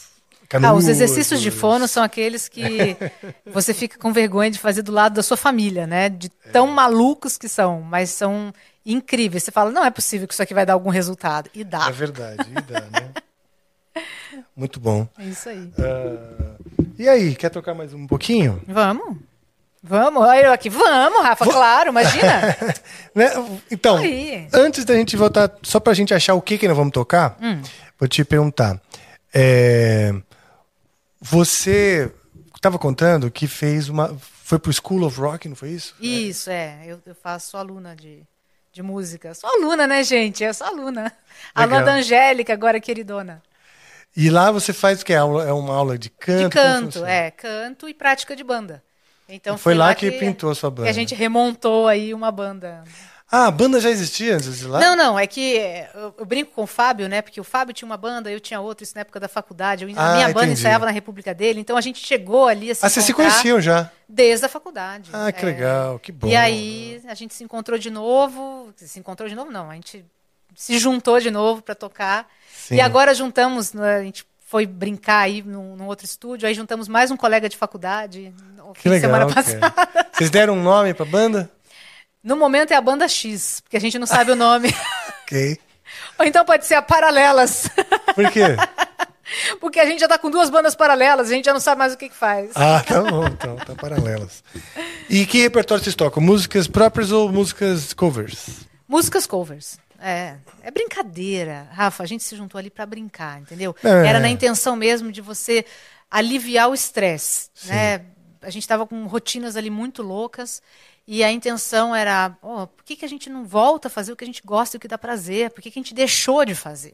Sim. E aí foi a hora que a gente se juntou para ir para música de novo. Você sabe que quando vem o assunto música nas escolas e o assunto fomentar a cultura de maneira geral, é, algumas pessoas, né, o assunto se perde, Aham. não, não, não- é, acaba morrendo na praia, né? Mas e algumas pessoas não falam assim, ah, mas como se aquilo fosse para criar é, talentos, oportunidades de trabalho. A música, primeiro de tudo, é isso. Ela ser uma companhia, uma terapia, que não é remédio, Prazer, que cara, não é é. tarja preta, Não, é isso aí. entendeu? É Que- que, prazer. dá, que dá equilíbrio, ela é um, é um elemento equilibrador na vida da pessoa. Sem né? dúvida, sem dúvida. E então acho que para as pessoas que estão aprendendo a tocar, né, primeiro de tudo gostar disso, sabe? Gostar de tocar, ter uma relação. Eu, eu- porque eu, eu insisto nesse negócio de algumas pessoas buscarem o instrumento porque estão querendo um glamour Não, para. através do instrumento, não, sabe? Quando na verdade, primeiro de tudo tem que ser isso, uma relação amistosa É. Eu fui música. fazer violão, mas porque eu gostava de cantar. E aí eu falava, pô, eu preciso de alguma coisa para me acompanhar. Aí eu fui aprender violão, mas eu- o, o meu minha busca pelo violão foi por causa do canto, Hum. né? Então agora faz tempo que eu não pego um violão, então precisaria relembrar os dedos criar todos os calinhos de novo. Mas, é, mas foi isso, assim, porque me dava prazer. E eu lembro que eu comecei na adolescência, eu ia para a escola, enquanto eu estava na escola, eu estava louca para voltar para casa para tocar violão de novo. né? Ah, que legal. Então, é, para você ver o nível de prazer que aquilo me dava. Ah, então volta, pô. É, um- então. É... Porque Meu o- violãozinho tá lá. Tava até falando aqui com os meninos. Então, pega é um, ele. é um, um de Jorge, o velhinho, lá tá lá. O meu primeiro violão também foi um de Giorgio. É, tá lá. Aham. E. Cara, tenta recuperar, sei lá, no, metendo aqui. É, eu não, digo- mas é, eu, eu ainda vou chegar lá. Na banda, vocês. Fala uma música que vocês tocam lá na banda. A gente toca Cranberries, a gente toca. Agora a gente tá com. Vai ter uma apresentação, então a gente tá com um repertório ali de Queen e tal, mas Cranberries a gente toca. É, que mais que a gente fez? Tô tentando lembrar. Vamos ver se é eu é acho. variado do aqui. Cranberries. Qual? Eu Você só trouxe uma cola aqui pro Então, Rafa. Eu falei, ai, gente, eu tô nervosa, né? Falei, pô, você traz um monte aqui de, de artista famoso, músico incrível, aí você me traz no meio desse caminho? Que isso? Não, mas eu, mas, mas eu queria mesmo assim que você viesse por conta dessa história de vida e, e visão. Porque você sabe que o que acontece? Ah, desculpa. gente, Imagina. é, eu não, não- sei por que, que o meu não chegou aqui, o meu cranberries. Então é por isso que eu tô indo dando uma enrolada. é, caramba. Eu não sei se a minha internet deu uma falhada agora. Cranberry cifra. Anda com fé, boca, fé não costuma falhar. Vamos lá, esse daqui tá no. A internet falha, do- mas a fé não falha, não. Ah, eu acho que é porque eu escrevi errado mesmo. Zombie, você tocam lá. Zombie, opa, Eu não sei direito, ok? tem problema. Eu também não sei direito, então vamos Mas lá. é uma música que eu gosto, sabe? Vamos lá, que você sabe com certeza melhor do que eu. É... É, tá meio lentinho hoje, Tá meio lento? mas beleza.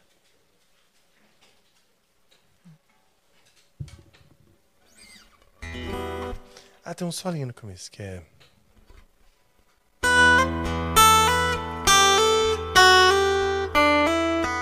Aí, mas... Another hand hangs slowly, child is slowly taken. The violence caused silence, who are we mistaken? But you see, it's not me, it's not my family. In your head, in your head, they are fighting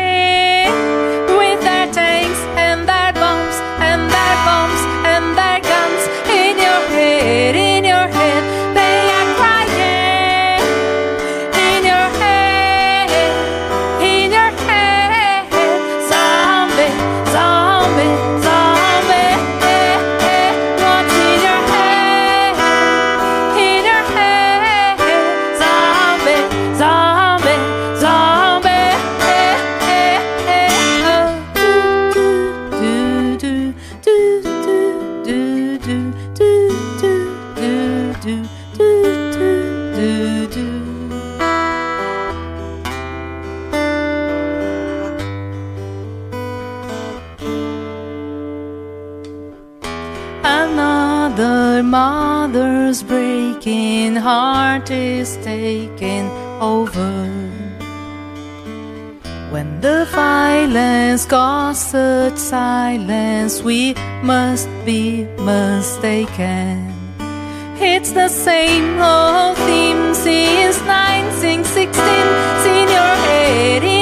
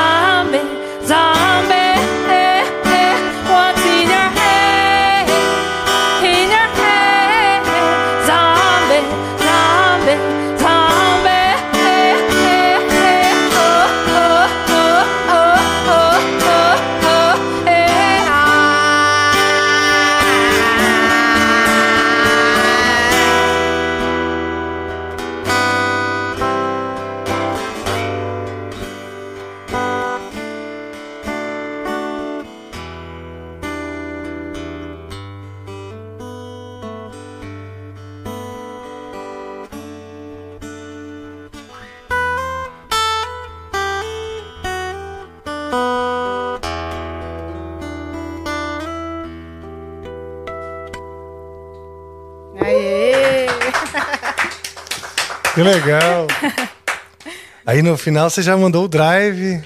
Aí é, eu vou aprendendo. Legal, legal. Ótimo, ótimo. E, e aula de canto, então, você está fazendo lá na school. Você chegou a ter antes também? Eu fiz, para não dizer que eu nunca fiz, eu fiz é, quando eu estava no coro de ópera. Ah, sim. Tinha Mas aí era tal. Outra história, sabe? Aí eu Sim. ia para uns agudos muito malucos que nem eu sabia mais onde eu tava, sabe? Quando você perde completamente a noção, fala, eu tô desafinando. Ela falava, não tá, sobe mais. Ah, que legal. então, então ali eu tive, mas foram alguns meses só. E, e agora eu tô desde o faz um quê? Um ano e meio mais ou menos que eu tô tendo aula agora também. Muito bem. Aí, tem um. Você hoje também tá aqui, colega de Estúdios Flow, Isso, estamos é? no podcast.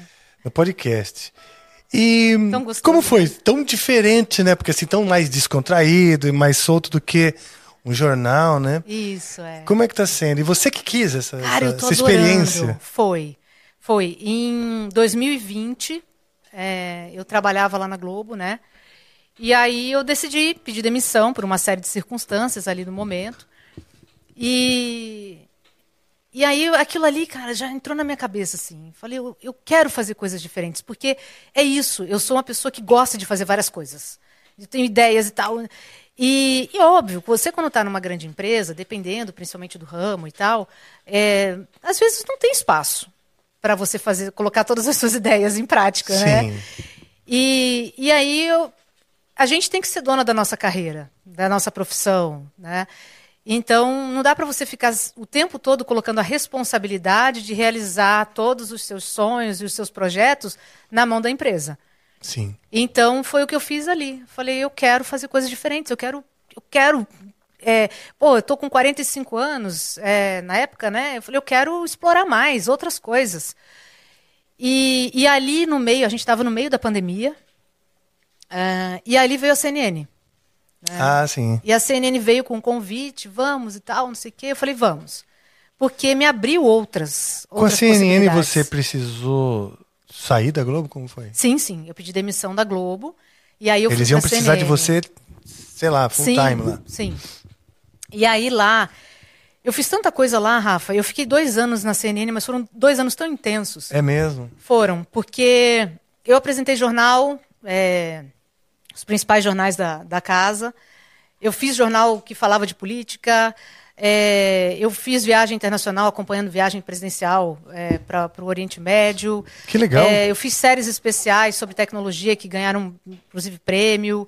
É, eu apresentava um programa depois, que éramos eu ancorando e mais três colegas entrevistadoras, é, sobre temas sociais relevantes, sabe? Que legal, Cara, eu fiz tanta coisa, coisa, ali em dois anos, é que infelizmente, por outras circunstâncias, houve ali, eles precisaram mexer na empresa novamente, e aí houve aquela demissão grande final do ano passado, né, final de 2022. E eu saí, foram 150 que saíram e eu saí nessa leva. Você ficou assustada? Tipo, pô, Não. saiu da Globo. Não, sabe por que, que não? Porque, primeiro, que eu já tinha. é, eles já tinham me passado para o entretenimento dentro da CNN, que era uma coisa que eu queria fazer. Ah. Porque abre uma série de outras possibilidades que o jornalismo segura. E, e segundo, que quando eu saí da Globo, eu saí já na minha cabeça com a intenção de, de montar palestras, de levar um pouco dessa história para outros públicos. É isso, experimentar coisas novas. Legal. E ali eu fui, enquanto eu estava na CNN, em paralelo, eu fui montando a minha empresa. Ah, então, quando eu Que é a saí- empresa que regula as palestras. Isso, exatamente. E aí, quando eu saí, é, eu já estava com a empresa montada. Então, eu falei, agora eu vou poder me dedicar a isso. Uhum. Quando eu ainda estava na CNN, eu tinha um projeto de um podcast que eu apresentei lá, mas, obviamente, por todas as circunstâncias da, da empresa, eles não tinham como investir naquele momento. E aí eu levei essa ideia. E ali, tentei aqui, tentei ali e tal, até que chegou o Flow, falou, ó, vamos fazer um trabalho juntos? Vamos. Aí eu apresentei para eles aquela ideia, é, eles compraram na hora, mas alguma coisa ainda me incomodava naquela ideia. Eu falei, cara, falava com o Raul, Raul, que é o nosso querido lá do Flow News, falava, Raul, cara, tem alguma coisa que ainda não é isso. E aí o Raul veio e falou, pô, Glarinha, você já viajou tanto, você gosta, é um assunto que você gosta, você domina. Por que, que você não faz alguma coisa com a temática de viagem? Mas eu não queria fazer um dicas de viagem, não era, não era isso. Falei, cara, você me deu uma ideia que eu nunca pensei, não sei porquê. Então eu juntei o projeto que eu tinha inicial com a temática de viagem, porque o, o- Conexões hoje, que é o podcast, ele, o- a minha ideia, o, o meu projeto não é falar dicas de viagens, e sim trazer experiências de vida das pessoas em viagem. Tá. A- as viagens são o fio condutor, mas pô, semana, essa semana teve o Paul Cabane, é, que é um cara que está na comédia, agora um francês que mora aqui no Brasil e faz piada com as igualdades, de- as similaridades e as diferenças culturais. Super legal, mas ele traz, ele trouxe muito de um lado que o público dele talvez não conheça, que é o lado francês mesmo dele, sabe? Entendi. Falando sério um pouco, é, Ernesto Palha trazendo todas as experiências dele, Lorival Santana, cara, que é um jornalista que cobriu 15, 15 confrontos, conflitos internacionais, sabe? Cobriu guerras, grandes guerras.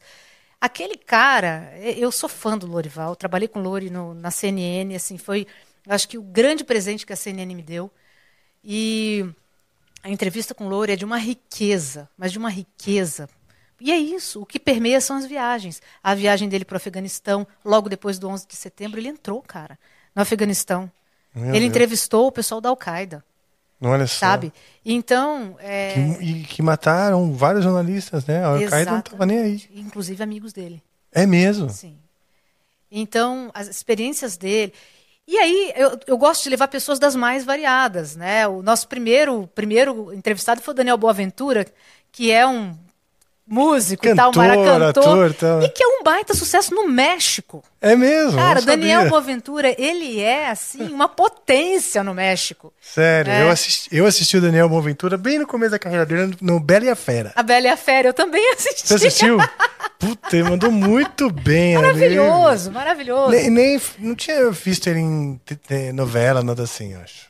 Ele chegou a fazer, eu acho, alguma coisa assim. Mas de- depois, eu acho. Depois, depois. Não é isso que eu tô falando. Quando eu assisti. Ah, não, eu acho Não tinha visto ele em não. novela, nada. Depois que eu vi ele numa novela, eu falei, putz, é aquele figura lá da É, Bela e a ele Fera. fez, ele fez. E, enfim, então eu levo pessoas das mais variadas lá para trazerem essas histórias. É, teve. Quem mais? Estou tentando lembrar aqui que seja um pouco diferente. Pessoal, pô, tem um casal que é, viajou o Brasil inteiro de motorhome. Ah, que legal. É, então eles trouxeram tudo que eles conheceram, as experiências dele por esse, deles por esse Brasil, que a gente às vezes tem medo, né? Sim, mas é, é o a mais legal da viagem é essa experiência, né? Exatamente. Tem gente que viaja só tipo, ah tá, isso aqui é a igreja? A selfie, Plique. né? Isso aqui é plique, plique, plique. Tipo, é, é gostoso você conhecer a pessoa, alguém do lugar, né? É isso. Viver algo ali. Bom, eu adoro viajar também e, e eu fui muito Você já é mochileiro. convidado, nem vem, você não vai fugir de mim, não, tá? Não, ixi, eu, eu gosto muito de viajar, viajo bastante. E as, bom, as, as experiências de viagem que eu, que eu vejo, assim, mais legais, rele- relevantes, não são em turnê exatamente, né? Porque a turnê, cara, ela só transporta uma realidade para uma outra cidade, mas é um ônibus com um palco para você passar o som, um Mas banheiro. então, Rafa, pra você, isso é muito normal. Da mesma Ah, forma sim. que a minha realidade como repórter era muito normal pra mim. Mas pra É. quem não está dentro desse contexto, é tudo muito diferente, é tudo muito Sim. novo, entendeu? Sim, mas o que eu mais gosto é de conhecer cidadezinhas pequenas pelo Brasil. Aí. meio explorando, sabe? Explorando, conhecendo o lugar e comendo assim um PF, né? Um peixe, eu adoro peixe.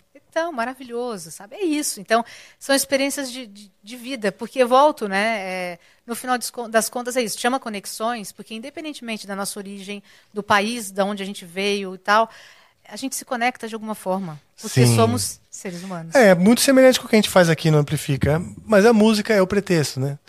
A música, na verdade, eu falo, às vezes o convidado fala, pô, tô nervoso. Cara, música mesmo é um pretexto só para ilustrar as conversas, porque o importante mesmo é o que a gente vai conversar e vai desenrolar, né?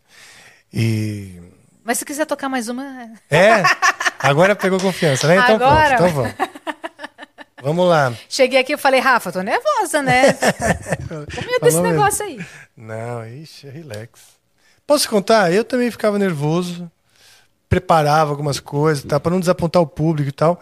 Só que aí o que aconteceu? Várias coisas aconteceram, né? Inclusive o formato do programa mudou. O Angra começou a entrar em turnê, só que não tinha simplesmente tempo para para preparar Pra nada. preparar. Comecei só a sentar aqui e falar, "Vê, eu vou ver o que vai dar, né? e o pessoal começou a gostar. Graças a Deus. Claro, Graças claro, a Deus. é. Se não tivessem gostado, eu tava fudido, ia ter que parar. Mas o que, que é? É você se conectar com o público, entendeu? É, a hora que você está totalmente engessado, é, você não se conecta. Você tem, É. Comunicação é conexão, é você se Verdade. conectar com o outro. Você sabe quando começou essa parada de podcast? Eu já tinha um canal de YouTube. Tenho É. ainda, né? Tá abandonado lá, mas tenho.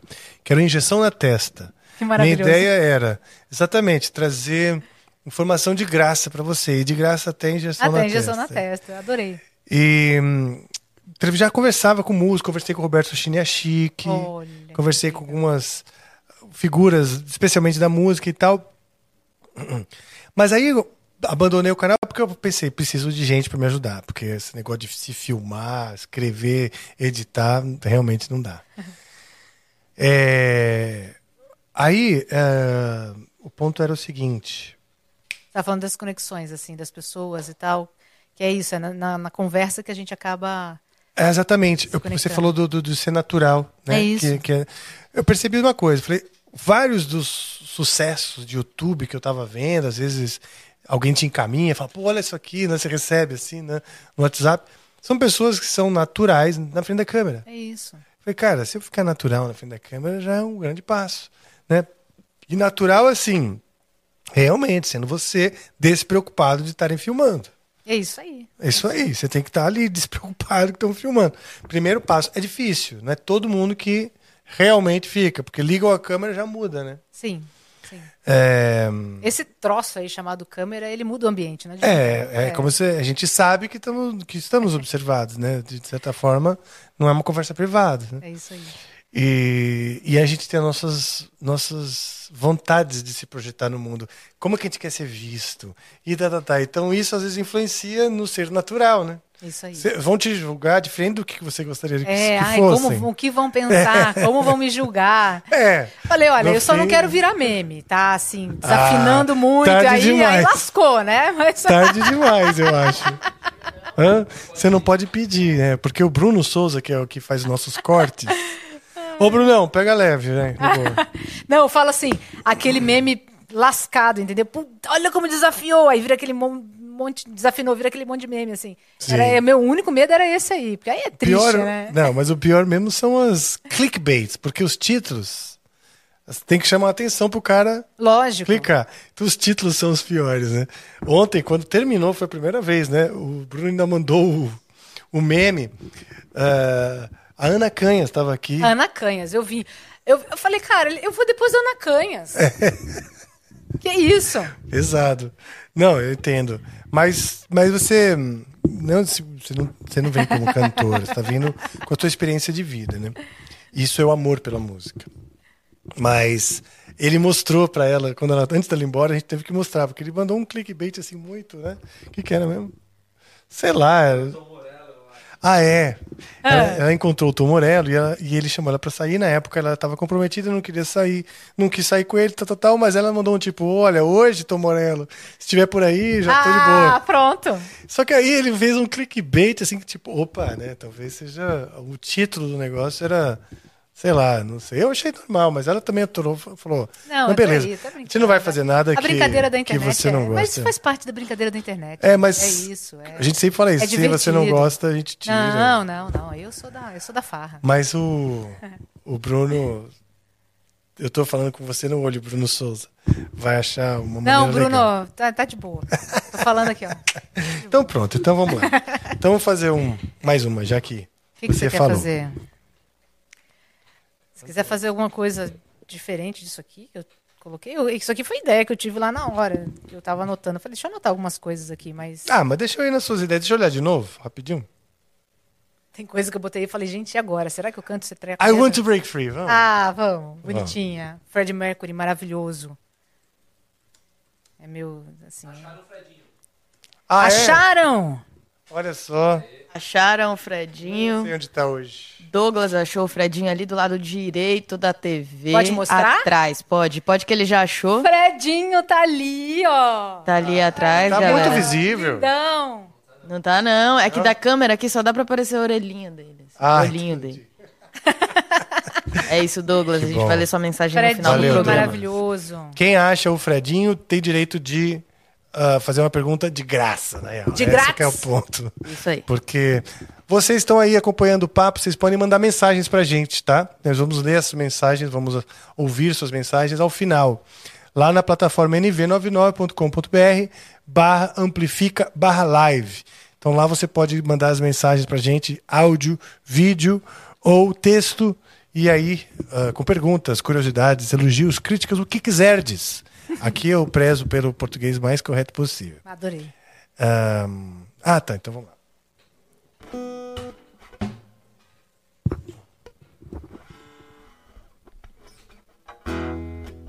Tem um negócio aqui, deixa eu ver o que, que é essa. essa no, é nove. Ah, cara, isso aí é Brian May, né?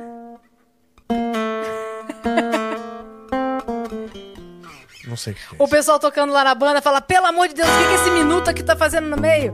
Fala, é. Deixa eu achar um jeito legal de fazer. I, I want to break free. Quer começar novo? I want to break free. I want to break free. I want to break free from your lies. You're so, so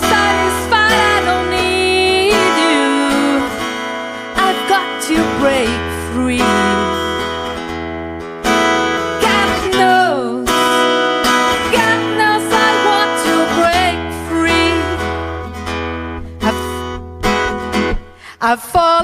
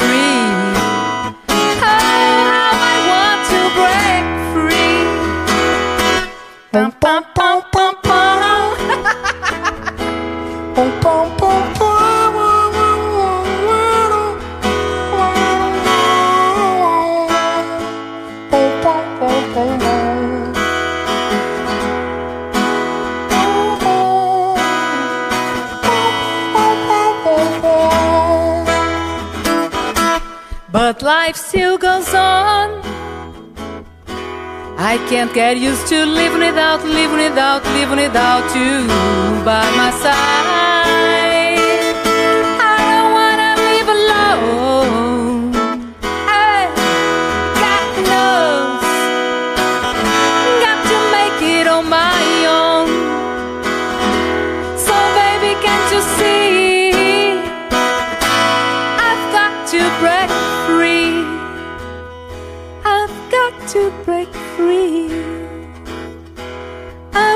To break free.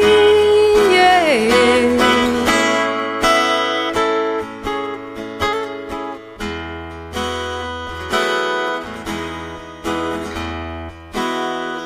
I want, I want, I want, I want to break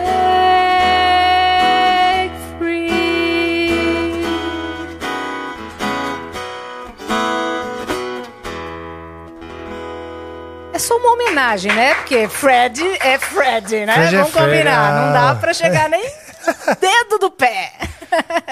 É, nem, nem temos a pretensão, né? Ahn.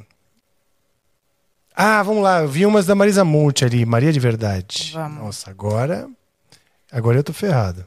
Quer pegar. Você gosta. É, Paulinho da Viola, tem aqui, ó. né, é, Dança da Solidão. Solidão é lava que cobre tudo. Essa é boa, hein? Amargura em minha. Adoro Paulinho da Viola, gente. No compasso da desilusão vi. Linda, né? Linda, linda. Essa Linda daí, ó, é casca, linda. viu? É, então É vamos casca. outra. Escolhe aí. Deixa eu ver. Maria de Verdade. Ah, podemos Ah, tentar. vai um rockinho nacional aí. O que, que tem daquelas não, vamos bem... tentar essa daí. Não, eu sou daqueles que. É casca, mas tava Você procurando um de nylon. Puta, é a mesma corda, né? Puta merda, preciso lembrar, hein? Cara, me lembra, por favor, porque senão eu. Cadê sua viola,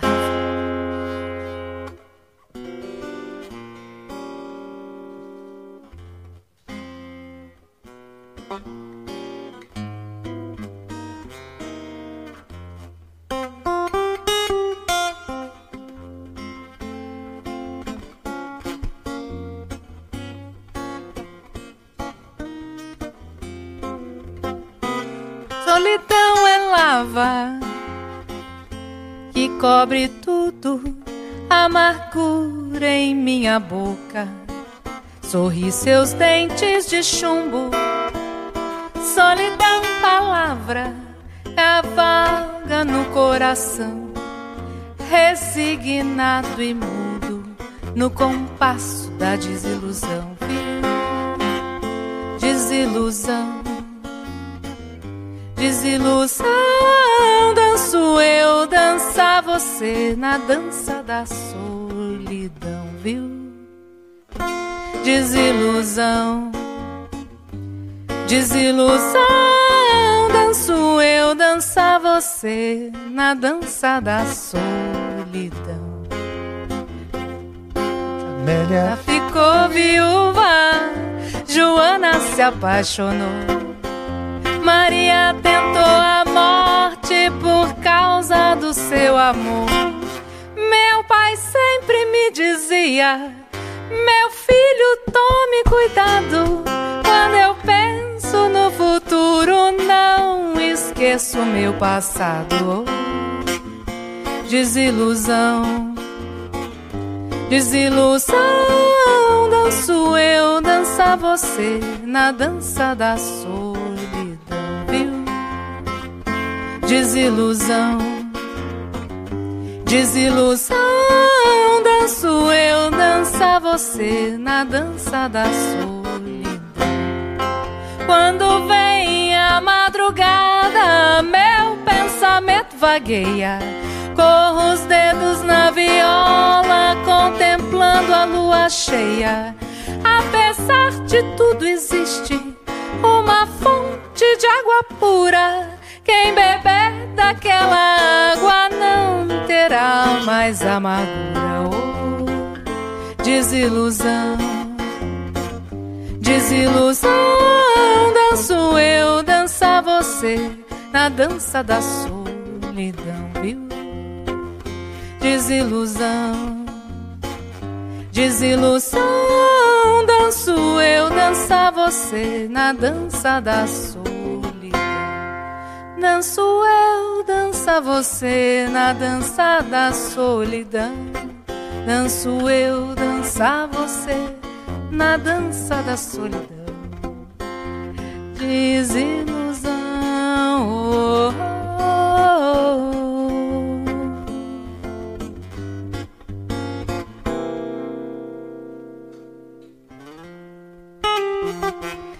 Essa é lascada, essa é lascada. É pra brincar. Essa é lasqueira, hein? Essa é. Puta, eu apanhei, viu? Essa eu também. Nossa senhora, apanhei feio. Ahn, cara, mas é uma música. É. Pô, legal. Você sabe gente... que eu acho que Paulinho da Viola tem pouco valor nesse país? É, né? Você lembra aquele. Teve um, um lance no Réveillon do Rio que. Você lembra disso? Lembro disso, lembro Que disso. já mostrou um pouco essa. Essa falta de, de, De valorização, de talvez, valorização. é. Cara, ele, ele é. Ele é tão completo, ele é tão complexo e, e ao mesmo tempo ele é tão leve, né? E a gente não vê. é, a gente ouve falar de outros músicos, claro, com seus grandes valores, mas Paulinho da Viola, eu percebo que não tem o holofote que deveria ter. Você acha possível, né? Especulando aqui as razões. É, ele tem um cara, é um cara parece ser um cara de boa, né? Um cara- Sim, parece ser um cara sim. tranquilo e tal. E os artistas que são mais ah, cheios de ideias, espalhafatosos, que estão ali sempre procurando espaço com suas com as suas posturas, acabam aparecendo mais, né? E ele por ser esse cara meio zen, ou seja, o, o comportamento, o comportamento zen, ele pode ser prejudicial para um artista. Uma pena, né? Uma pena. É, eu, eu- às olha, vezes eu penso nisso. Tipo assim, você fica muito zen, não cara. estou alheio, ah, não quero ter Instagram, por exemplo, né? Ele não deve ter Instagram. eu não sei. Eu consigo imaginar ele assim, sei. tipo, nossa, tô de boa aqui fazendo meu sambinha e essa coisa tóxica da internet, quero distância. Entende? Essa, essa relação com a, com a mídia social e o mundo agitado. Mas ao mesmo tempo, talvez esse lado zen é que faça ele ter essa, essa exatamente esse, esse produto final que ele Exato, tem. Não é? exatamente. é. É daí Tem- que ele provavelmente é. tira esse produto final, que é isso, é é complexo e ao mesmo tempo é leve. Sim. É, fala e canta. Ele, ele é poesia, ele, ele é maravilhoso. Cara, tem muitos artistas no Brasil que eu acho que não recebem o holofote merecido por um pouco por essa, por essa coisa meio zen, né? O Egberto Gismonte é um deles. É outro também. Um cara que pra mim, assim, eu acho que é um dos artistas que eu mais gosto, assim. E Maravilhoso. de mais me, me projeto, assim. Eu fico olhando, assim, gostaria de envelhecer nesse caminho, assim, sabe? O próprio Ivan Lins, né? Pô, Ivan Lins. Cara, Ivan Lins maravilhoso. Eu assisti, o Ivan Lins, ele é até muito, muito respeitado. Eu assisti é, no The Town. No The Aliás, Town, eu é, gostei de, é. de- de- Eu fui no The Town, assim, Eles fizeram uma saber. programação bem eclética lá, né? Porra, m- completamente. Com palcos diferentes, com, com climas diferentes e hum, realmente, como se fossem, sabe, cenários musicais. Eu tive uma oportunidade com o Ivan Lins. Eu tinha uns. Devia ter uns 15, 16 anos, mais ou menos. É, e aí tem uma família de amigos lá do Rio. Eu sou, originalmente sou do Rio, me mudei de lá com 15 anos. E aí eu ia visitar minha avó. E, e essa família, eles tinham um estúdio. É, eu- Eles eram meus vizinhos de prédio, e mas, enfim, os pais eram separados e tal. E aí, é, pelo lado do pai, eles tinham um estúdio de gravação lá na Floresta Tijuca. Um lugar lindo, lindo, lindo. E aí uma vez eu fui lá visitar e calhou de Van Lins estar lá ensaiando. Olha que legal. Aí eu lá no auge dos meus 15, 16 anos, sentei no chão Olha só. e fiquei assistindo Ivan Lins, cara. Olha que Pô, oportunidade. que legal, Nunca me esqueci daquele momento ali. Eu fui, eu fui companheiro de Yamaha, né? Eu fui muito tempo ahm, ah, patrocinado pela Yamaha. E ele também. Acho que ele até hoje. E, e teve uma festa da Yamaha e tal, que era o Ivan Lins e tal. O, o cara que cuidava dos artistas era muito amigo meu, Marcelo. E ele colocou eu pra tocar Com o Ivan Lins. com o Ivan Lins nessa festa. cara, e assim, uma mistura, né? De. Cara, eu tinha muita vontade, um sonho realizado. Claro, imagina. Mas um medo do cacete, assim, não. Puta, o certo seria eu não ir. o certo seria eu ter vergonha na cara e sentar a bundinha e ficar assistindo. Ai, que maravilhoso. Mas, pô, não, não, tem é como certo, desperdiçar, não. né? É. A oportunidade. Isso. E Depois aí- você ia se arrepender profundamente pelo resto da vida. Pô, eu tive é. aquela oportunidade e não fui. É melhor se arrepender, né? Se arrepender pelo que você não fez é muito ruim, né? Sim. E aí Dói tem mais, um monte de acho. música casca e tal. Eu falei, cara, quer saber? Vou numa que realmente pega no coração. Porque eu me lembro muito de quando criança, minha, minha mãe, minhas tias cantando essa música. Então eu tenho uma relação afetiva com essa música, que é Bandeira do Divino. Ai, linda a bandeira Quer do tocar? divino.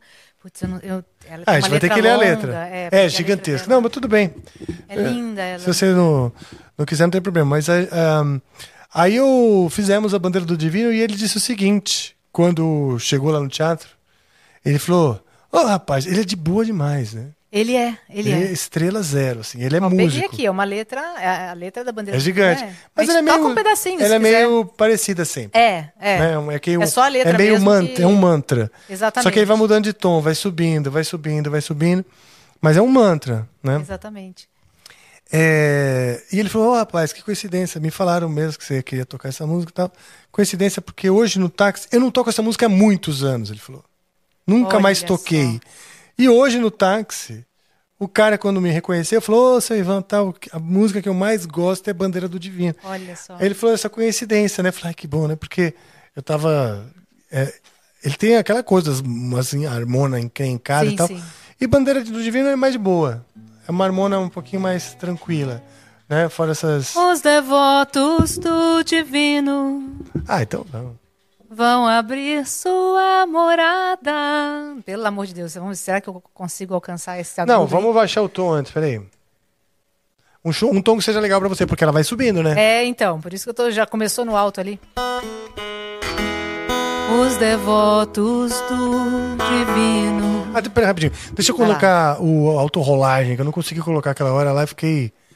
Atrapalhou ainda mais. E eu tô aqui com meu celular, né? Ó, Me confundiu ali. mais a minha performance aquela hora lá que a gente tava tocando. e- Vamos Pessoal, lá. desculpem os desafios aí, é tudo no improviso aqui.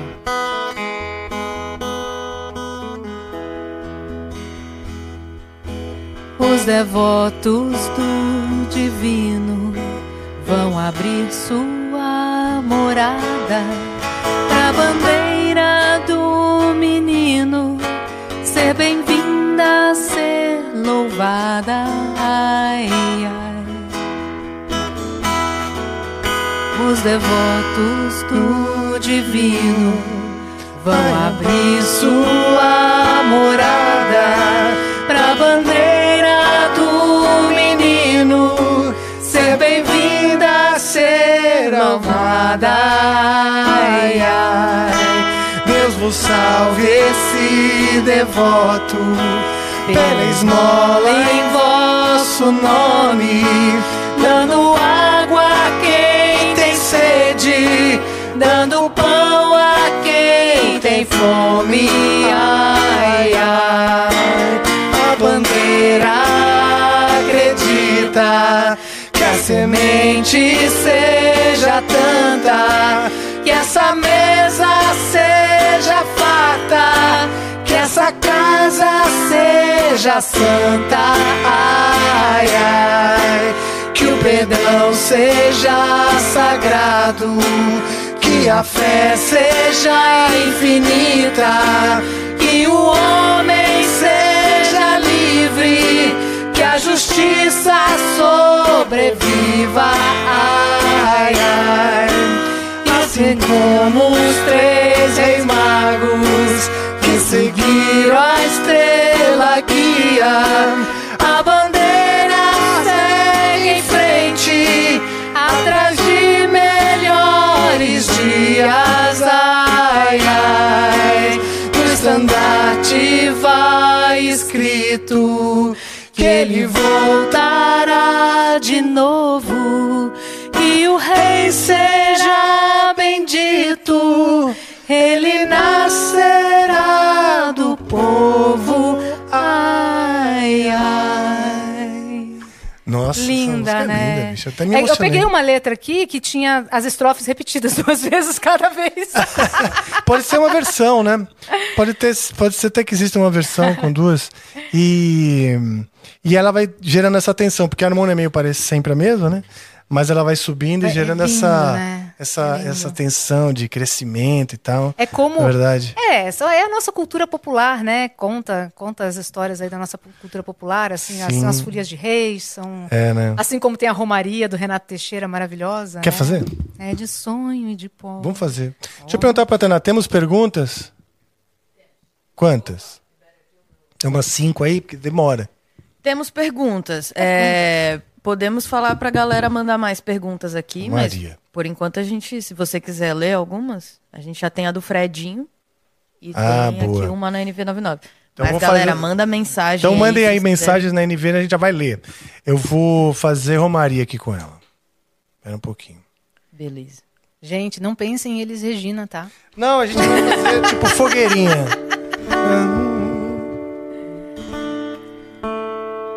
É de sonho e de pó o destino de um só.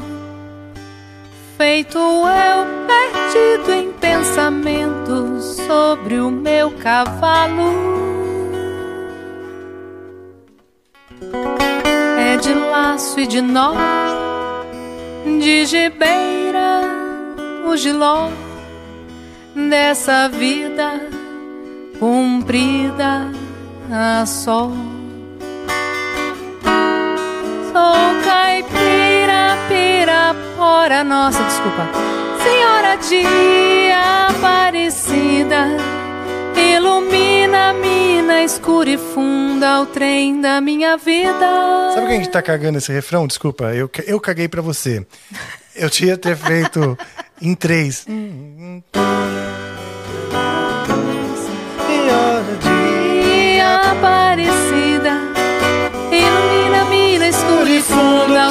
Minha vida.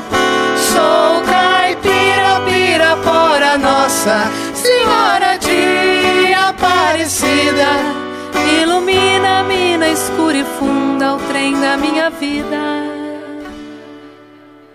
O meu pai foi peão. Minha mãe, solidão. Meus irmãos perderam-se na vida à custa de aventuras. Descasei, joguei, investi, desisti. Se a sorte eu não sei, nunca vi. Sou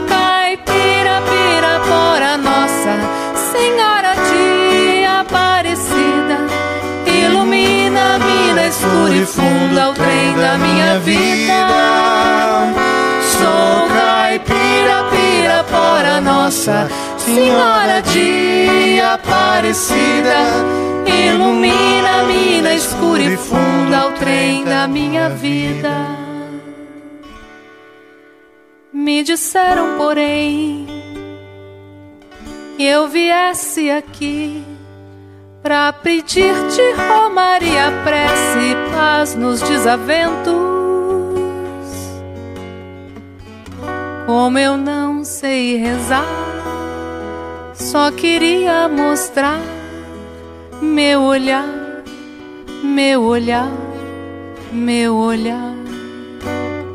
Sou caipira, pirapora, Nossa Senhora de Aparecida. Ilumina a mina escura e funda o trem da minha vida. Sou caipira, pirapora, Nossa Senhora de Aparecida. Ilumina a mina escura e funda o trem da minha vida. Linda, né? É linda.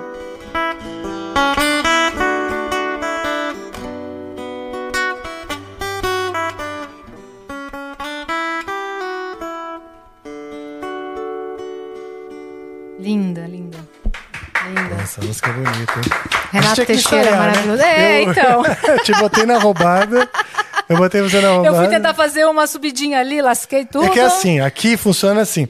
Ah, eu, às vezes, não estou sabendo direito a música, né? E. E. Aí você pega alguém- outra que também não tá sabendo direito a música, aí a gente faz o mais ou menos aqui. Exato. Mas assim, a brincadeira é essa, não, não se constranja. Tainá, temos então pergunta? Quer fazer primeiro aquela do rapaz que achou o Fredinho? Claro. Ah, só que, além de eu ter me enrolado aqui com o fio, Pelo amor de Deus, Rafa, não se enfoca. Não, ele encaixou em alguma coisa aqui. E aí ficou puxando. Além disso, eu estou necessitando daquela passadinha rápida lá no urinol. Se Opa. for possível.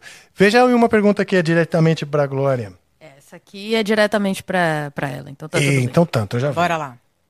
É, a pergunta é do Douglas Santos. É, boa noite, Rafa e Glória. Gostaria de saber a opinião de vocês. Vocês, né? Quando o Rafa voltar, ele, ele fala a opinião dele. Quanto ao que estabelece a lei número 11.769-2008, que torna obrigatório o ensino de música no currículo da educação básica. Qual seria o benefício se essa lei fosse efetivamente aplicada? O benefício é o benefício que a música traz, né? É o benefício à cultura, é, é a gente a gente ter a cultura ampliada de base no nosso país, porque quantas pessoas não têm a oportunidade, a oportunidade de ter contato com a música desde criança e com não só com a música, porque música nós temos, né? A gente ouve o rádio, a gente escuta ali o sambinha do lado, mas a música de qualidade, a variedade musical, a gente tem uma variedade musical gigantesca nesse país e, e a gente aprender isso de berço, você aprender isso desde o início na escola, imagina quantos músicos e o benefício que isso pode trazer para as pessoas, eh, para as crianças, né? A gente sabe, a gente tem aqui em São Paulo, na, na Heliópolis, o Instituto Bacarelli, que faz um trabalho importantíssimo, maravilhoso de música clássica. A orquestra do Bacarelli é maravilhosa, a orquestra de Heliópolis, de Heliópolis. E a gente vê a transformação que a música levou para a vida daquelas daqueles jovens. Então, é isso. É, a música ela transforma vidas. Assim como o esporte transforma vidas e, e ativa uma série de hormônios positivos no nosso, no nosso organismo, a música também. Ela traz prazer para gente. E, além disso, ela amplia, né? Ela amplia o nosso conhecimento cultural. Então, para mim, eu sou super a favor. Eu acho que já deveria ter começado ontem, anteontem, século passado. A gente ainda está aí muito, muito aquém. Porque quando você vê música em escola, e eu falo inclusive em escolas particulares, né? Pegando ali, olha, temos música na escola, você vê uma percussãozinha ali, um tamborzinho com as crianças tocando. Nada, pelo amor de Deus, não me desfazendo dos percussionistas, porque tem, são incríveis, mas é o máximo que se ensina, que a gente vê se ensinar para para as crianças nas escolas, quando, que, quando você vai para outros países que, que estão no outro patamar de educação, a gente tem ali as crianças aprendendo instrumentos musicais e esses instrumentos disponíveis, inclusive, para que elas possam levar para casa para ensaiar. O que, que adianta você ter ali o seu, a sua percussãozinha na escola se você não tem essa percussãozinha dentro de casa para você poder ensaiar? Se você não tem um violão para ensaiar em casa, o que, que adianta você ter ali uma horinha de aula de violão na escola? Não adianta nada, é só para dizer, ah, tem música na escola. Música de verdade é aquela em que você realmente proporciona. Da mesma forma que a gente já vê países, e aqui no Brasil também, né, essa tentativa de implementar ali o tablet e tal, para que as crianças levem para casa e, e exerçam ali o contato com a tecnologia, os instrumentos musicais deveriam ser tão importantes quanto a tecnologia. Né? Porque elas, eles abrem uma série de oportunidades para que esses jovens e essas crianças possam encontrar profissões na vida. Porque, gente, música não é hobby, música é profissão. Eu estou aqui do lado de um músico, profissional. Né? Música é profissão. Não é assim, ah, fez o quê? Ah, fez nada, não fez nada na vida, né? Foi lá tocar violão, virou músico. Não é assim. É, a gente tem aqui no, no Brasil ainda é, essa, esse conceito de que música é o quebra-galho. Ah, o que, que ele faz? Ah, ele, ele é músico, tá. E o que, que ele tem de profissão, né? O que, que ele faz além da música? Não é isso, Rafa? Sim. Ah, ele, to ele toca final de semana, tá. E o que, que ele faz? Que que ele, em que, que ele trabalha? Cara, música é trabalho também. Para muita gente. E, e, e, tem que começar isso desde criança. Mas esse, essa valorização da música tem que começar desde criança e Sim. tem que entranhar na nossa sociedade. A música ela seduz muita gente, ela é muito popular, assim, é, mas de maneira geral, né? Teatro, a cultura, a dança. Exatamente. É, de maneira geral, assusta os pais, né? Quando eles é, veem que o filho quer seguir essa carreira. E eles são desencorajados mesmo. A vida desencoraja. Porque por conta do, da, dessa falta de apoio. É, vai, ah, quer, meu filho quer fazer teatro, vai virar gay. Quantas vezes você não viu essa frase? é ou não é verdade? Meu filho quer fazer teatro, vai virar gay. Põe ele no futebol. É. Né? Futebol é maravilhoso, o esporte é maravilhoso, mas, cara, o teatro também é, é arte, entendeu? Sim. A arte, a gente tem que ter esse nosso outro lado do cérebro mais trabalhado, né? Sim, e eu acho que a cultura não pode sofrer. É, ela tinha que ser um pouquinho mais blindada pelas coisas, questões políticas, manja. A cultura, a arte, ela é uma expressão das pessoas. É isso aí. Então, ela tem que estar um pouco mais blindada do, de visão política, porque a gente precisa ver isso sendo mostrado, né? Exatamente. Uma visão uh, onírica, uma visão não é a visão como a do jornalista, né, que passa notícia, que também, né, sim, tá, sim, tá, sim. tá mostrando uma visão. Eu digo a visão desse lado da realidade que é, é, é não é tão estático, não é tão definitivo, o artista mostra essas, essas, esses lugares da realidade Exatamente. que pode ser diferente do que as pessoas olham. E isso é importante, porque senão a gente nunca expande o jeito de olhar as coisas. É, é escultura e Ah, mas é uma merda, isso aqui. Sim, mas tá lá, o artista tá lá tentando. Entendeu? É isso, quando você vai. Ah, viajei para a Alemanha, fui assistir a Orquestra Sinfônica de Berlim, maravilhosa. Quantas vezes você foi assistir ao Zé? é ou não é? Fala É. sério.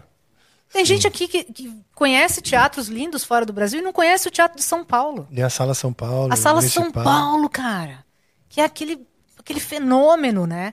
Sim. Então, então a gente precisa implementar essa, essa cultura da música desde criança. Eu sou super a favor. Super, mega, hiper, blasta. Assim como o teatro também. E eu caí de paraquedas. Qual foi a pergunta? É, então, eu ia te situar aqui da pergunta. Eu tô aqui mas falando você tá pra super caramba, no né? assunto. E eu É, fingindo que sei. A pergunta foi basicamente o que ele falou de uma lei que torna obrigatório o ensino de música no currículo da educação básica. Aí ele falou qual seria o benefício se essa lei fosse efetivamente aplicada. Aí ele perguntou pra você e pra Glória. No... Cara, não sei os detalhes da lei, né? Mas é que nem a Glória estava falando. De maneira geral, o ensino da música ele é muito importante. Por exemplo, é, no mundo inteiro, ó, a- as faculdades de medicina são as, umas das mais difíceis de se entrar. Né? O processo seletivo super difícil e tal. Os alunos mais brilhantes muitas vezes ah, acabam entrando na faculdade de medicina, etc. Cara, é comum que os 10 primeiros colocados, entre os 10 primeiros colocados, a, a propor, do, da faculdade de medicina, uhum. a proporção é muito grande da, daqueles que tocam um instrumento. Então. Então a música, ela não só vai dar uma oportunidade de trabalho, né, desenvolver um talento, ela pode sim acolher você, fazer uma companhia, né, primeiro de tudo, mas ela ajuda no desenvolvimento do cérebro. Agora você vê, vamos falar da realidade brasileira, né? Sabemos que, em geral, sabemos que temos pessoas, estudantes incríveis que entram na faculdade de, de, de medicina saindo da escola pública, mas sabemos que é a minoria. Uhum. Ainda não temos isso como maioria aqui no Brasil. Então, quando você pega esses estudantes brilhantes, provavelmente vieram de escolas particulares, provavelmente têm uma grana boa e tiveram a oportunidade de ter esse contato com a música. Coisa que quem vem da escola pública de outras realidades brasileiras não tem. Sim. Não é? Não pois tem é. essa possibilidade de ter esse, esse contato maior com os instrumentos musicais. É isso que eu estava falando aqui quando você tá, não estava, é, não adianta você simplesmente. Ah, agora temos música nas escolas. Vai ensinar violão. Só que os alunos não têm um violão para ensaiar em casa. Aí ele tem lá uma horinha de violão na escola e vai para casa. Ele aprendeu o quê? Nada, se ele não tem um instrumento. Ah, sim. Não é? Exato. Tem que ser um, tem que ser um trabalho muito é, é, certo de desenvolvimento da musicalidade, independente do instrumento, né? É isso aí. Com poucos recursos, com batuque, que seja for, que tudo isso é, é, a gente consegue desenvolver a musicalidade com, com poucos recursos, né?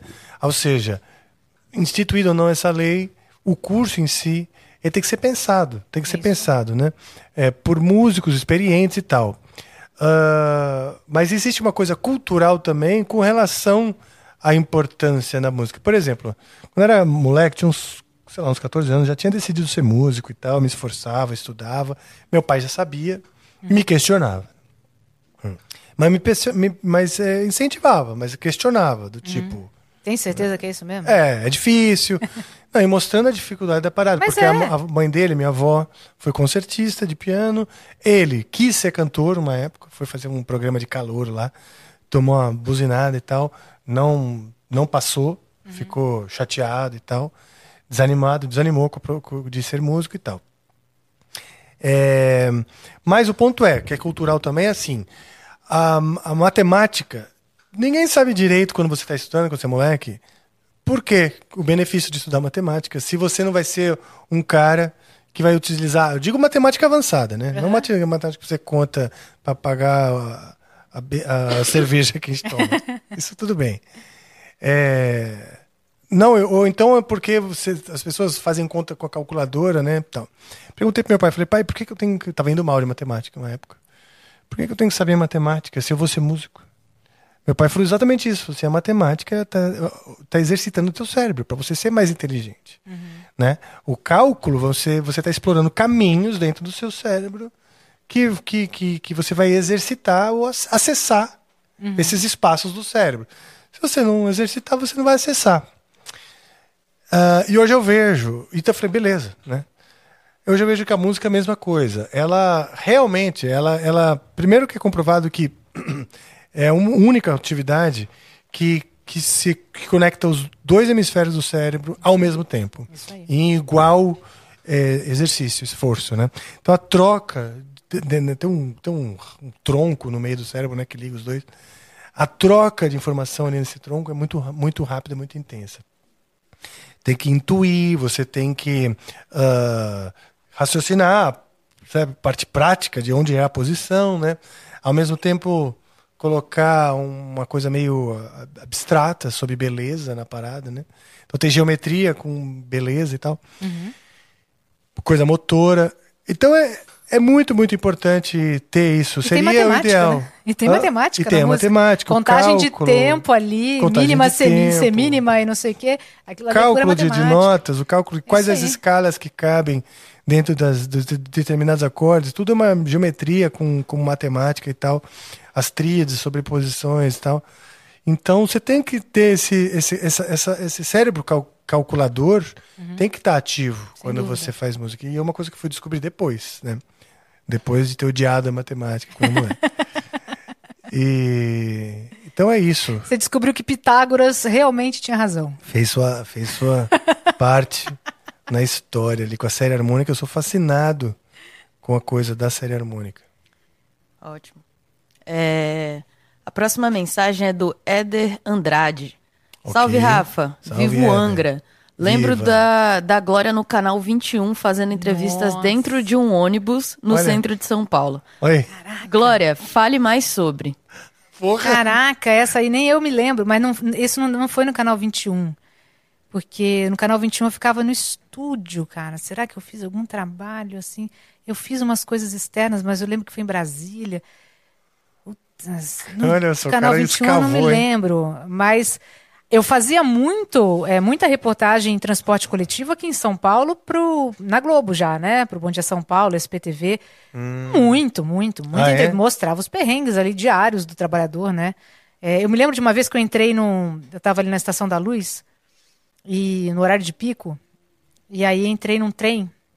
Primeiro que a gente não, tinha cons- não conseguia entrar. Eu, com microfone, cinegrafista com aquela baita camerona, porque na época era uma câmera grandona, tentando entrar no horário de pico no trem da CPTM, gente Não dava. né?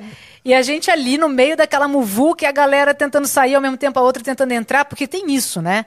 Tem isso. Você sabe que o pessoal precisa sair para o outro poder entrar, mas quem tá do lado de fora já empurra Não quem quer tá lá dentro, não quer esperar. O pessoal eh, que tá dentro fica parado na porta. Fica preso. Com medo de na próxima estação não conseguir descer, já fica Ah, na porta. Aí ele entendi. atravanca a porta para quem quer sair e quer entrar. É um caos. E, e aí a gente tava ali tentando entrar, né? Aí nessa eu falava, gente, então, eu comecei a conversar com o pessoal. Falei, gente, é o seguinte, a gente quer mostrar justamente isso, mas pra gente mostrar, a gente precisa entrar. Né? Tudo bem? Não, não, deixa Então a entra repórter- no próximo trem, moça, Isso, é tá bom? assim, ó. Deixa a repórter entrar, deixa a repórter entrar. Aí foi aquele, né? O pessoal fez toda aquele, aquela coisa motivacional lá, deixa a repórter entrar. Aí a gente entrou. Eu entrei porque ah, aqui em São Paulo o, o trem tem um espaço entre a plataforma e o, e o trem tem um vão ali, né? Sim. Você sabe por quê que tem? Não. Porque no mesmo, no mesmo trilho que corre o trem de passageiros, corre o trem de carga. Só que o trem de carga ele é mais Ah, é largo mais que o trem de largo. Hum. passageiros. E aí, para ele correr, precisa daquele espaço. E Então é de passageiros- perigosíssimo aquilo, né? mas hiper perigoso. Volta e meia cai alguém, machuca a perna, quebra a perna, é um caos. E eu lembro que eu passei aquele vão ali com o pé no alto. É, eu, nem, eu nem encostei o pé no chão. Porque ficou apertada lá. O pessoal me apertou para me enfiar no trem, entendeu? Então eu fui no ar. E aí Que eu tava aventura. com o microfone numa mão e um papel e caneta na outra mão. Que ficaram para baixo e eu não conseguia levantar o microfone. Era tanta gente que eu não conseguia levantar. coitado, Ele com a câmera, também. com a câmera na cabeça, apoiada em cima da cabeça. E eu tentando puxar o meu. Eu falava, gente, mas eu preciso pegar o microfone.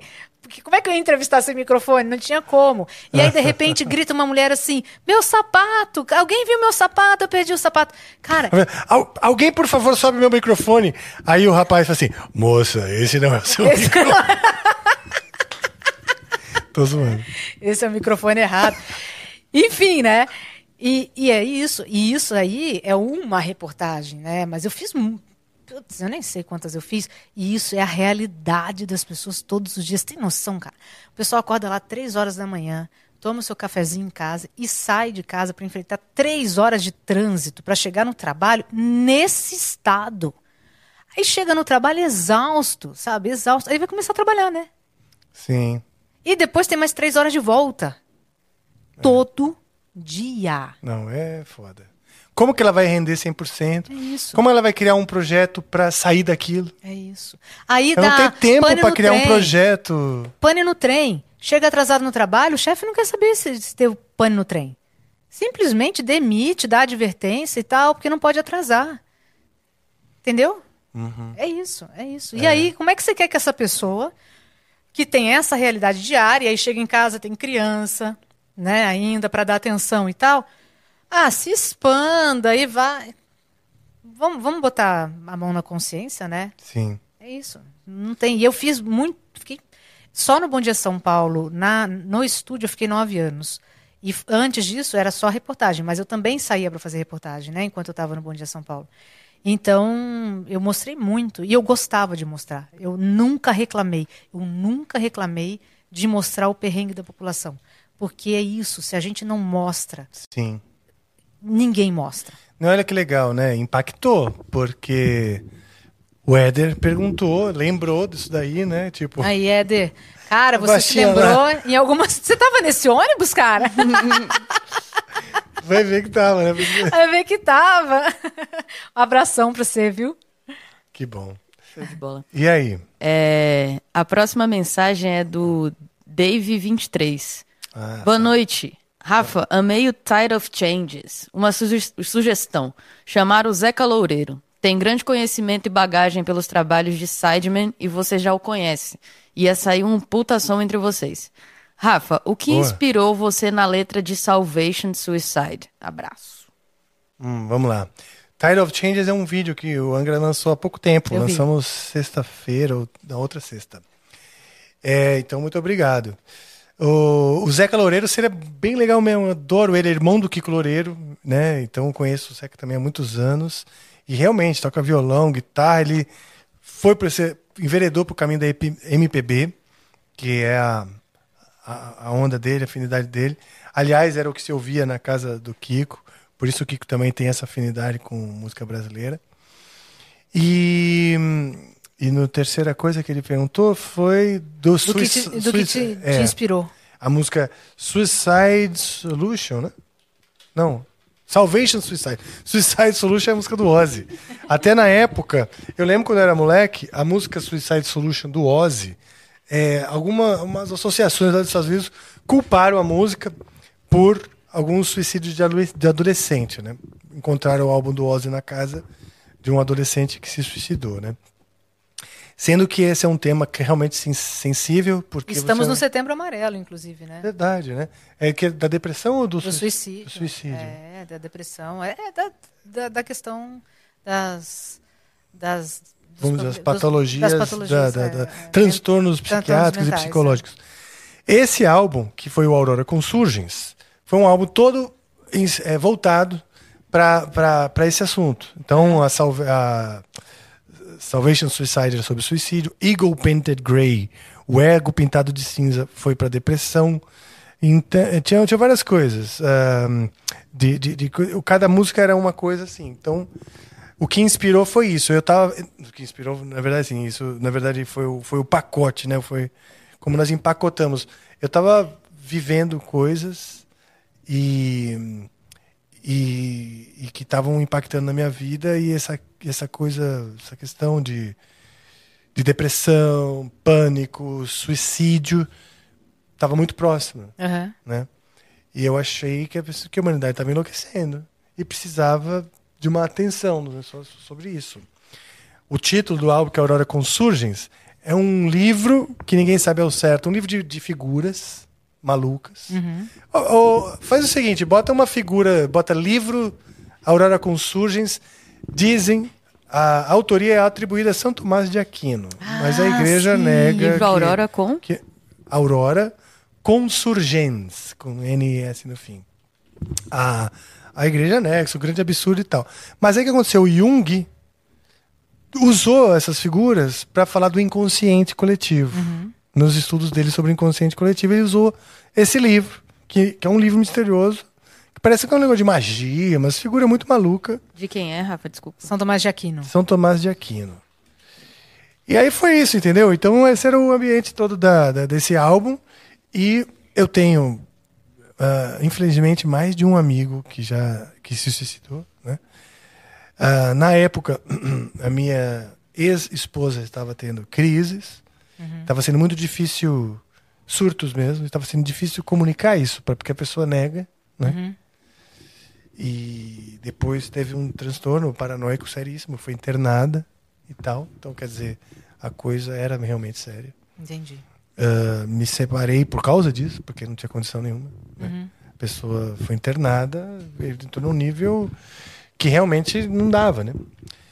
Então essas coisas estavam ao meu redor e eu. Ah, tá. Esse aqui é o Aurora Consurge, ó. Tomás de, ah, Tomás aqui, de ó, Aquino, Aqui é, tá escrito como. Do Tomás de Aquino. É, a igreja disse que não foi ele, mas beleza. E olha só, então tem o Sol e a Lua se amando, a mão na bunda e tal. Pega outra figura aí. Qual? Ah, abre o livro, não tem? Como abrir aí? No... É, Aqui eu não consigo abrir. Ah, tá, tá bom. Não, beleza. O pessoal vai aí no Pinterest, coloca Aurora com Surgeon, tem várias imagens lá. E aí a capa, a gente se, ins- se inspirou, né, no, no Aurora com Surgeons. A capa é um... Sua capa aqui. É, a capa do Angra é, uma das, é inspirada numa das imagens, né? Nós redesenhamos, que são tipo gêmeos siameses, aí tem uma ave atrás, que parece, não sei. Um segura um coelho morto, o outro um morcego morto, Uhum. né? Então, assim, cheio de simbologia. Tem umas, é, umas os caras estão no meio de um espinhal, assim, um negócio. Essas imagens. E, e o Jung, então, se utilizou dessas imagens que ninguém sabe nem direito o que elas querem dizer. Não existe, assim, um livro explicando nada, né? Para falar do inconsciente coletivo. É, ele usou pra falar. Então eu peguei e falei, ah, legal, eu vou, vou, vou usar também e tal, pra amarrar essa, essa coisa de todas as músicas serem conectadas com as patologias da mente, vamos dizer assim. Já que a gente está no setembro amarelo, Boa. é bom sempre falar, já que a gente tocou aí no assunto suicídio, e precisa se falar de suicídio, É, o suicídio então. não pode ser um tabu, é, é bom sempre lembrar o Centro de Valorização da Vida.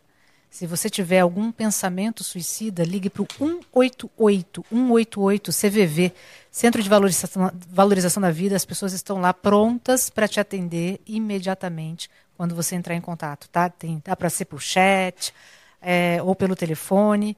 Então, o 188 é o CVV, Centro de Valorização da Vida.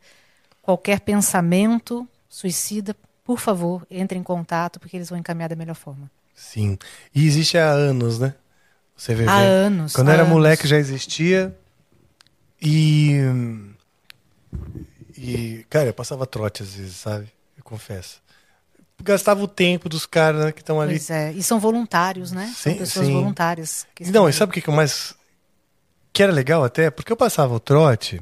No fundo eu queria conversar e saber que tinha alguém que tava afim de conversar. Te né? ouvindo. É. E, e eles são muito assim, preparados e pacientes. E falam, é mesmo. Eu acho que logo eles percebiam que eu era um moleque. é, Aham. né? Eles entravam num, Que num não, não questionamento. estava na situação ali, né? É. E de repente virava um papo mesmo, que você tá, tá o seu nome, um papo, uma conversa. E eu, eu achava legal ligar.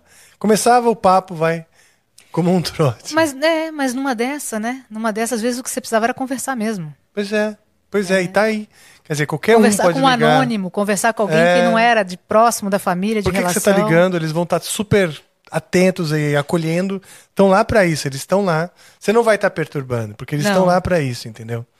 Para qualquer assunto. Não é só um pensamento suicida. Você tá não está se sentindo bem, não tá legal, tá angustiado, seja o que for. Quer falar com alguém, tá sozinho? Liga. Liga que eles vão conversar com você. É isso aí, eles são extremamente acolhedores, né? Sim. É isso aí. Bom demais. Ahn, isso aí? Temos mais, temos Ah, mais. tá. Então vamos Opa! lá. É, essa aqui é da Annalise GJ. GJ. GJ. Uma história comovente. Uma, uma história comovente que tem escutado como jornalista, pra Glória, no caso. Parabéns pela voz doce e suave. Ai, obrigada, Analice. Olha, eu tô aqui. Tá difícil, viu? Mas eu tô tentando. Uma história comovente. Rapaz, foram tantas histórias comoventes que eu ouvi aí ao longo desses anos. Eu tô tentando lembrar de uma história comovente. Eu me lembro de uma situação. Eu vou trazer uma situação comovente. É, ah, eu vou trazer uma história. A história que eu entrevistei o homem da balsa. Da, da balsa, não, perdão, da draga. É, eu fiz um trabalho. Que draga mesmo? Draga é aquele, aquele barco que fica tirando, removendo os resíduos do fundo do rio Tietê. Nossa, Né? esse trabalho importantíssimo e Pois é. o cara tá ali no, tipo, no cu do mundo, né? Então, e você sabe que eu fiz um projeto, é, quando eu trabalhava na, na TV Globo, de navegação do Rio Tietê.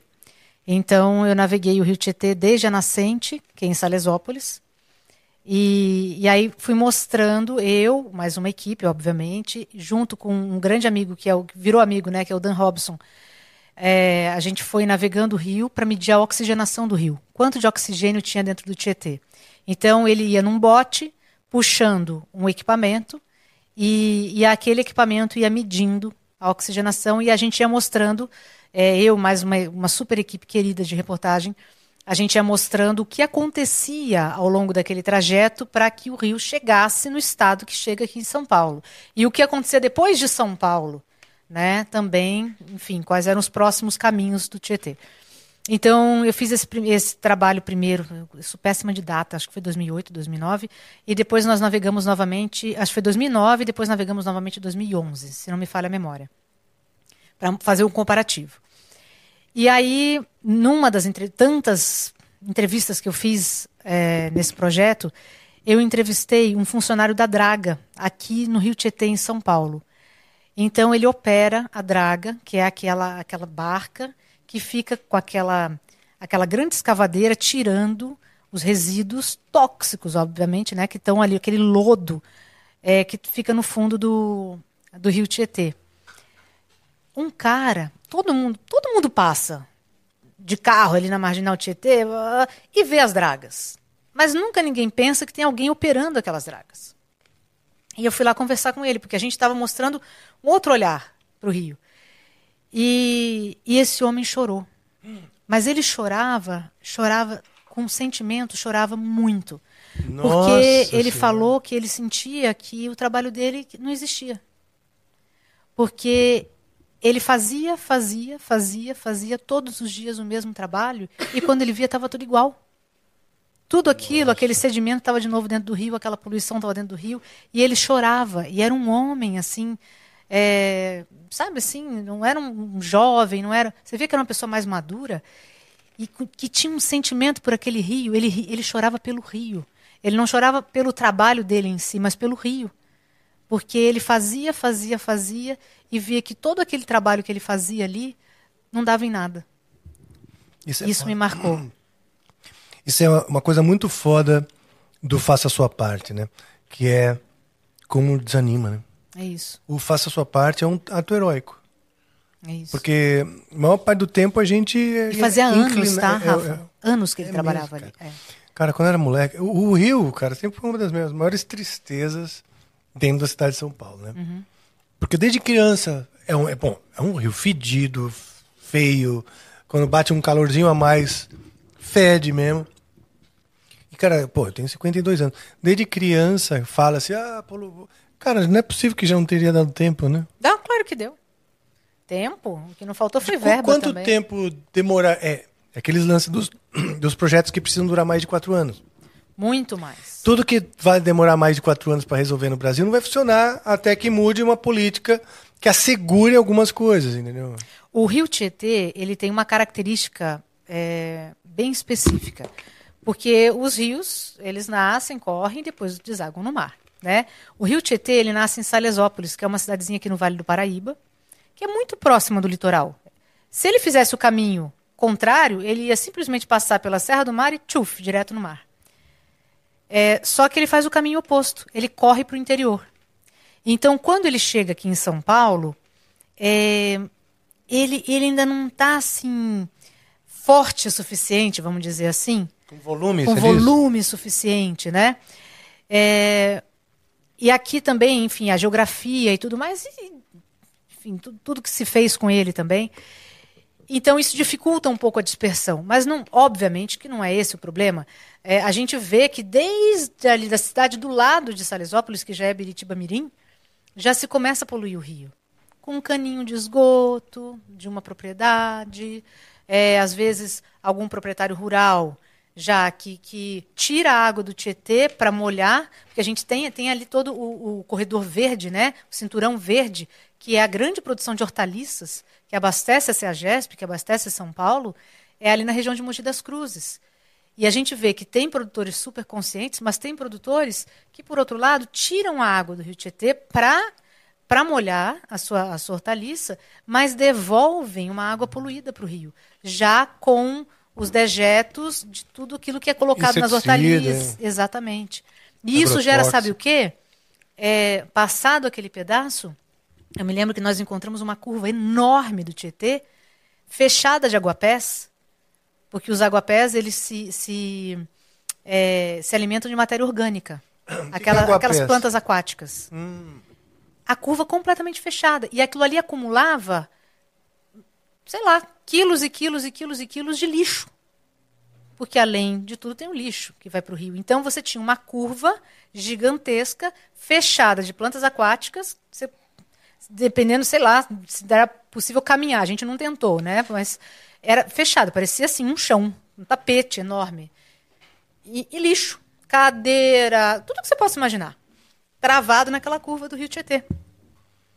Então, então é isso, sabe? E aí é, ele tem esse aspecto, mas ao mesmo tempo ele tem as cidades do- jogando todo o dejeto dentro do rio. Não, virando as costas aí rio. é- Né? Como que a gente E- vai educar as- o, percurso anterior Então. se quando chega aqui cagar, né? Você Aí nunca vai falar- convencer o cara lá da, da, da, da primeira casa que jogou o primeiro esgoto, Então. né? E aí, é, ah, mas o grande problema são as, as comunidades, é o crescimento da cidade desordenado, que aí ah, não tem como fazer a coleta do, do esgoto, aí acabam jogando nos afluentes e esse esgoto vai para o rio ou joga no próprio rio e tal. E eu me lembro que naquela época, você vê quantos anos faz, né? Naquela época eu questionei uma autoridade, eu não me lembro quem era, é, e eu perguntei por que, que vocês não fazem pequenas estações de tratamento nos afluentes, então? Não está mandando ATI. Você questionou numa entrevista, assim? Numa entrevista. É, por que, que você não faz? Vocês não fazem? Então, é, foi, foi, aliás, foi fora do ar. Ah, tá. Eu- foi uma conversa fora do ar. Isso não foi ao ar. É, pequenas estações de tratamento, antes dessa água do Tamanduateí e de outros afluentes importantes, chegar no rio. Porque aí, pelo menos, o afluente vai estar poluído, ok, o que é trágico, mas pelo menos esse esgoto que vem do afluente não chega no rio. Ah, porque não compensa pra gente, porque é muito caro. Entendeu? Então, você fala, naquele momento ali foi mais uma resposta trágica, né, que veio de uma autoridade, porque naquele momento você fala, gente, eles não estão pensando no Rio. E a questão, se é um problema estadual, é, municipal, dessas, dessas diferentes É um cidades, conjunto, né? É um conjunto, porque o Tietê e ele federal, por porque ele, ele deságua no Paraguai, no, sei no lá. Paraná, No Paraná. e depois vai. É, vai pro Paraná é, e depois ainda passa o Paraná. É, é. Isso até eu li num livro que fala sobre o caminho da água, né? Uhum. Ele passa vamos, a 20 quilômetros do, do oceano, mas eles, o caminho da água não é o mais, não é o, o mais curto, Sim, mas é sempre o mais fácil. Ele procura, a água ela vai procurando um caminho mais fácil, vai deita para cá, É vai deitando, vai natureza, deitando, né? e às vezes é comprido, Isso, né?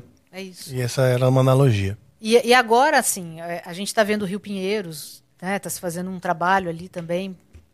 E é justamente, olha que curioso, justamente essa ideia né, que eu tive ali na hora é, o- é mais ou menos o que está se fazendo, simplificando, obviamente, o que está se fazendo no Rio Pinheiros.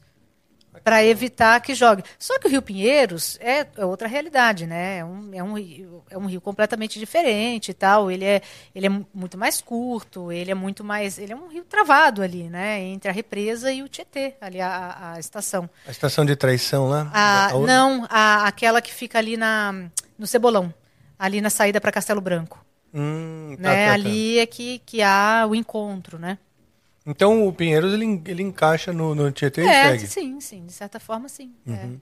E aí, mas enfim, diminuiu sim o cheiro, é, diminuiu, assim, melhorou um pouco a cara do Rio Pinheiros. Não é um rio Sim, ainda que você olha e fala, tem- uau, tem- que rio lindo. Tem paca ali, não é? Cotia, sei Tem lá. as capivaras. Capivara. Capivaras, capivaras. Isso. Tem mais planta. Do que... e- Ele é mais, mais bonito em alguns pedaços do que quando eu era moleque, que era pior. Sim, o paisagismo ali melhorou, Paisagismo, né? tá. Mas eles também estão fazendo um trabalho para diminuir a, a quantidade de poluição que chega no rio, que é coleta, basicamente, Rafa, é coleta e tratamento de esgoto. É isso que tem que fazer. Você já foi naquele Les Égaux lá da, da- de Paris? Que Não. são Não. os esgotos de Paris? Não, nunca fi, nunca visitei. É legal. É, É, eu imagino é que seja incrível. Cara, porque é um negócio assim, que é uma solução. Os caras tinham peste bumbônica lá, tinha rato pra caralho, isso aqui. Os caras tiveram, né? Que realmente dá uma solução. Mas tem mais de 100 anos. Isso. Tem mais de 100 anos a parada e tá funcionando até hoje. né? Impressionante, né? No final lá, então você vai fazer o passeio pelos esgotos de Paris. E no final do passeio, e eles estão tratam a água, a água que todo mundo caga. O lance é esse, eles tratam antes de devolver pro rio, né? Ah, do Rio Sena. E aí, no final, então, eles trataram a água lá do esgoto de todo mundo e você toma um copo de água. Olha só. Você confia, você assiste o, né, o processo ao ponto de você ter uma torneirinha e você pega E e, você tomar toma a água, água. que foi que foi de esgoto. Incrível, né? Incrível. Incrível. E, a- e não é uma tecnologia. Cara, os caras fizeram isso faz mais de 100 anos. Então. Tipo, É muito antigo, né? Então, mas a gente precisa olhar, né, com mais carinho. Agora, enfim, é, tanto que você vê, né, a gente tem as marginais. O que, que são as marginais? Elas ficavam marginalizando a cidade, né? Já Marginal tá é internais, isso. né? Agora são internais, né? Então, Sim. quando se faz as marginais, você vira as costas para o Rio. Você marginaliza Tá fora, o né? Rio também. E durante essa, essa, esse trabalho que eu fiz, é, você, conforme você viajava para o interior e tal, você ouvia muito as pessoas de mais idade falando: 50 anos atrás eu na- nadava nesse rio, 50 anos atrás. E era sempre curioso que você viajava de cidade em cidade e o tempo que eles traziam era sempre o mesmo, 50 anos atrás. E quando você vai pegar o histórico, Realmente, é que agora, isso foi em 2009, né? É, quando você vai pegar o histórico, dava mais ou menos 50 anos desde que o rio ficou comprovadamente poluído, porque a- a- ali na Ponte das Bandeiras tinha competição de natação dentro do Tietê, Aquela raia de canoagem lá da USP da USP. era dentro do rio, né? Então. Os caras moveram. É isso. Dizem, minha mãe diz que ela conseguia ver da casa dela quando era criança. Era na Vila Mariana. E a 23 de maio foi, foi construída em cima do outro rio. Eu não sei se é o rio é Ancabaú ou outro rio. Ah, tem vários rios é, Né? que são Mas eles, ah, esses rios que permeavam a cidade eram vistos, visitados. Né? É isso. É, louco, né? Viraram concreto. É isso. É a gente virar de costas. É uma pena. Show de bola. É, temos uma última mensagem, uma mensagem especial. Eu vou até vou virar a câmera aqui neste momento. Essa mensagem é do senhor Técio Araújo, meu pai. Ah, Boa noite, meu pai. Que Que maravilha. Beijo. legal! Caravana do Amapá, presente aqui. Caravana, Que Amapá. maravilhoso. É, ele mandou aqui: quero mandar um abração pra Glória e pedir para aparecer mais vezes. Adorei. E para toda a equipe Legal. do Flow, que faz sucesso acontecer nos bastidores.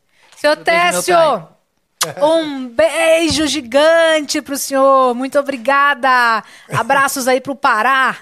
Muito Estarei bom. Pa- no Pará em... Ele está no Dezembro. Amapá, Macapá. Ah, é em Amapá. Desculpa, eu achei que era Mas no Pará. você quase acertou, porque, Porque você- a Tainá é, do Pará. Você é do Pará, Eu né? sou Por isso que eu fiquei com Pará na cabeça. tá Desculpa, tudo no certo. Amapá. No Amapá. Hum, tá, um você, beijo. Você foi viajar, você foi visitar a sua família recentemente. Fui visitar, visitei. Mas você teve com seu pai? Estive. Então você passou pelo Pará e pelo Amapá. Não, eu fui só pra Belém. Foi só pro Pará. Meu pai mora em Macapá, mas... Ah, você não visitou a seu pai? família do meu, da- do meu pai mora em Belém, daí eu fui lá encontrar eles. E seu pai foi também? Foi também. Ah, foi sim, todo- o encontro foi no Pará. Foi no Pará. Então você estava previndo. Não, é que eu conversei com a Tainá antes. E ela Ah, falou sim, que ela era do Pará, por isso que eu fiquei com isso na Exatamente. cabeça. Maravilha. Um beijo. Então foi? Foi. Maravilha. Eu vou devolver aqui, mas eu lavei a mão. É, A gente já sabe de qual tigelinha não pegar os amendoins. é melhor não. Mas enfim. Você falou no começo que estava nervosa, né? Eu também estava. Ah, mas, eu vá. não, é, mas eu não revelei. Senão ia ficar mais, né? É, eu não ia, tipo, ah, Imagina, botar né? muita luz na, na- Tentei esquecer que eu tava nervoso. É uma técnica, tipo Ai, assim. adorei tá. essa técnica, que não parecia. É. Porque, poxa, eu tô aqui de fanfarrão, né?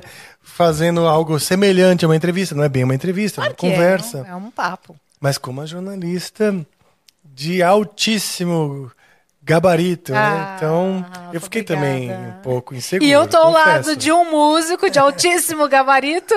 Mas foi muito, muito legal. Eu é, tenho bastante, tenho bastante jornalistas na família. Ah, é? É. Eu- O meu tio, Reale Júnior, já falecido, foi um jornalista É mesmo? conhecido. Começou TV Tupi, um dos primeiros, né? Também a fazer TV no Brasil. E fe- fez rádio muitos anos na Jovem Pan. Sim, Paulo. sim. Eu, Como- sei, eu sei quem é o seu tio. Ah, então. É.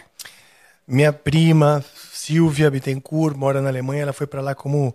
co- Foi finalizar os estudos e foi correspondente da Folha um tempo na Que Alemanha. maravilha.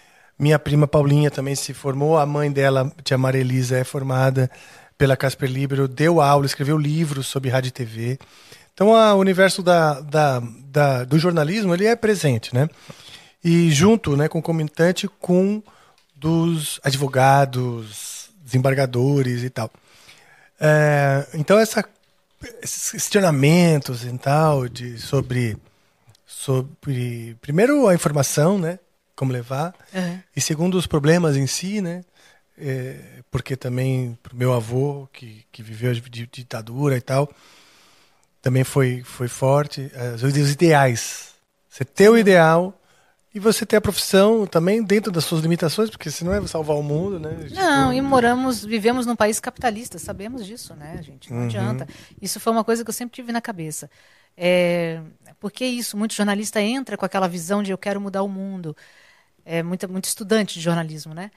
E, e, eu sempre tive meu pé muito no chão. Eu sempre soube que a gente tinha morar, vive numa sociedade capitalista e que cada empresa tem seu interesse. Então eu ia fazer o possível e o melhor que eu podia fazer dentro da estrutura daquela empresa, porque é assim que é o sistema, né? É, e foi isso que eu fiz a minha vida inteira, dentro das possibilidades que eu tinha, mostrar o que era o que, que eu queria mostrar. Sim. Então é isso, eu fiquei um pouco assim, ai meu Deus, né? É, é, porque o que eu faço aqui não é uma coisa profissional, né? Em termos de entrevista, mas uma conversa. E o que nos une é o amor pela música e, e, e como a gente estava falando sobre o que você faz lá no, no Conexões, que é mostrar o lado humano, né? É isso. Isso aí, acho que é o segredo. Você senta e conversa e tá tudo bem, né? É isso, é isso. A gente, a gente olhar pessoas como pessoas. Palhetas. Vamos dar de presente de palhetas. Palhetas? É, palhetas do Amplifica. Que lindeza. É, obrigado, Joe. Então essa aqui é a paleta do Amplifica, feita aí pelo nosso parceiro Ra5 e é uma lembrança para você. Gente, muito obrigada. amei, amei. É. Que honra. Bonitinha, né? Nunca esperei receber palheta do Amplifica da mão do Rafa. Olha Aí, só, tá gente. Que momento histórico. Maravilha. Obrigada, Rafa. Que prazer. Obrigado você, obrigado sua presença, obrigado por seu por esse papo tão legal, mostrar um pouco da sua trajetória e um pouco, né, de, de, de quem é a Glória por trás, vamos dizer, da persona do, do, do jornalista. você sabe que essa reportagem do, do Tietê, eu tenho a impressão de ter assistido. É, porque eu me lembro de ter assistido, eu não lembro da figura, né? Da, da, da, da, da sua cara tal, porque. Mas eu me lembro direitinho dessa coisa da viagem, ter passado por, por várias cidades, eu, e, do, do, porque eu, esse assunto é um assunto que me interessa muito. Mas sabe que quando esse projeto surgiu, é, ele surgiu com a ideia, uma ideia de uma colega de dentro da TV que falou assim: se a gente jogar uma garrafa PET, jogar não, pelo amor de Deus, né? Se a gente colocar uma garrafa PET com um GPS hum. dentro do, do rio, Onde será que ela vai parar? Vai parar na próxima curva do rio, né? Porque vai enroscar e não vai sair mais de lá, tá. como acontece com boa parte do lixo. E aí começou essa história, de acompanhar. se a gente fizesse e tal, não sei o que, lá, lá. Ao mesmo tempo, o, o, Rio Tietê também permeou boa parte da minha vida. Porque quando eu saía do Rio de Janeiro para visitar meus avós no Paraná, eu passava por dentro de São Paulo, hum. quando criança. E essa imagem, né, de passar ali pela marginal e aquele rio cheio de espuma, porque lembra como era? Lembro. Era cheio de espuma, aquele negócio borbulhando, um o negócio vento levava assim, às vezes umas espumas. Que ainda tem aqui em Pirapora, que ainda tem aqui em Santana de Parnaíba. Opa, depois que passa por aqui, dependendo da chuva, dependendo do que aconteceu aqui na cidade, forma aquelas montanhas de espuma por lá. E e aí aquela imagem, toda vez que passava, eu lembro que eu ficava olhando criança pela janela e aquilo ali me incomodava. Bom, tempo passou, é, eu me mudei para o interior de São Paulo, fui fazer faculdade em Bauru. Do lado de Bauru tem uma cidade chamada Pederneiras e ali tem uma represa do que é do Rio Tietê, que é parte da hidrovia Tietê-Paraná. Hum. Então, e aí a ponte que eu ia da casa dos meus pais para a cidade que eu estudava, é, eu passava por uma ponte na estrada e essa ponte quebrou. Um barco bateu na ponte e balançou a ponte. E durante muito tempo ficou uma balsa fazendo aquela travessia. Hum. E eu atravessava aquele Tietê de balsa. E, e era uma via, parte agradável. E eu vi um outro Tietê. Aí passa mais o tempo, vou trabalhar em São José dos Campos. Quando eu vou ver todo lado da nascente do Tietê. Olha só. Salesópolis. E depois venho para São Paulo e encontro esse Tietê de novo. E aí, nessa mesma época que surgiu essa ideia ali dentro, eu me lembro que eu entrei na sala de uma da, das chefes e falei, puxa, eu tenho muita curiosidade de saber o que acontece com o Tietê. Por que, que esse Tietê fica assim? E aí ela me contou que, em paralelo, estava vendo essa conversa. E aí a gente juntou tudo, mas ninguém, eu acho que ninguém naquele início ali teve a dimensão do quanto a população paulista se importa com o Rio Tietê.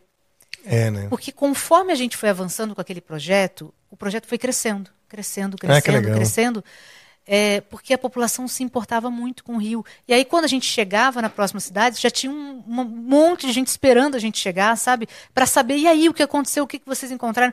Foi incrível, foi incrível, incrível. É, que legal. Pois é, eu acho que realmente a gente é um daqueles assuntos que você deixa de, de pensar, porque só vai, só vai ficar triste, É. né? Só que no deixar de pensar também deixa de se comprometer, de se envolver. De agir. Você entendeu? Então esse equilíbrio, né? A dor ela mobiliza a gente, né? Tipo, porra, que merda, preciso fazer alguma coisa. Ah, e só que às vezes para lidar com a dor é a indiferença.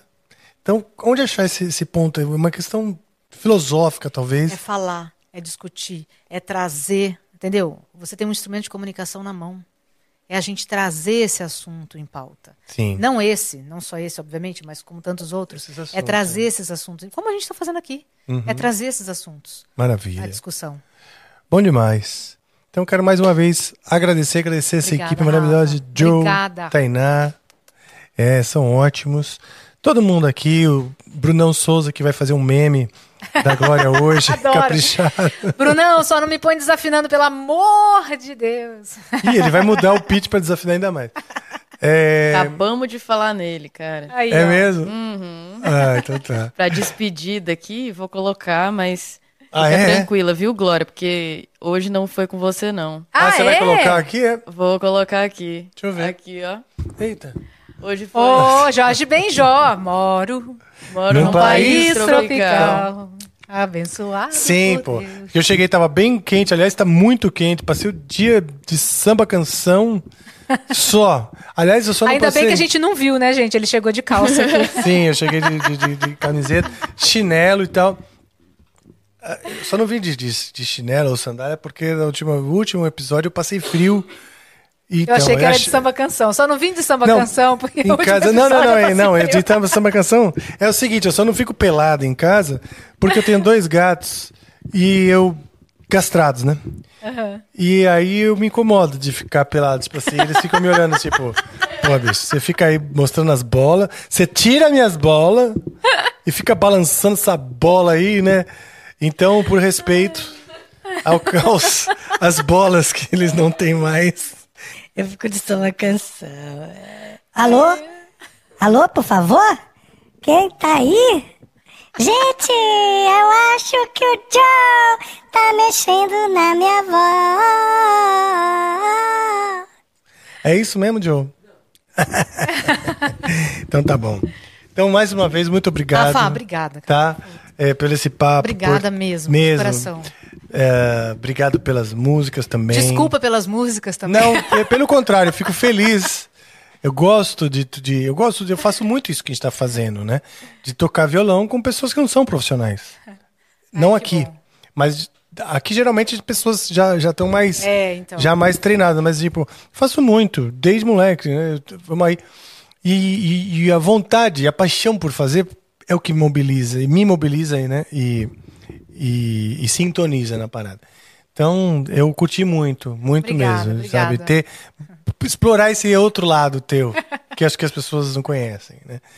E te expor também, sabe assim, tipo, aquela a repórter, tal, jornalista, É, assim, toda ali. poder tirar ela do da zona de conforto. Então, É pra mim foi muito legal. Legal obrigada, mesmo. obrigada de coração. E é isso aí. Obrigado a todos vocês aí que ficaram assistindo.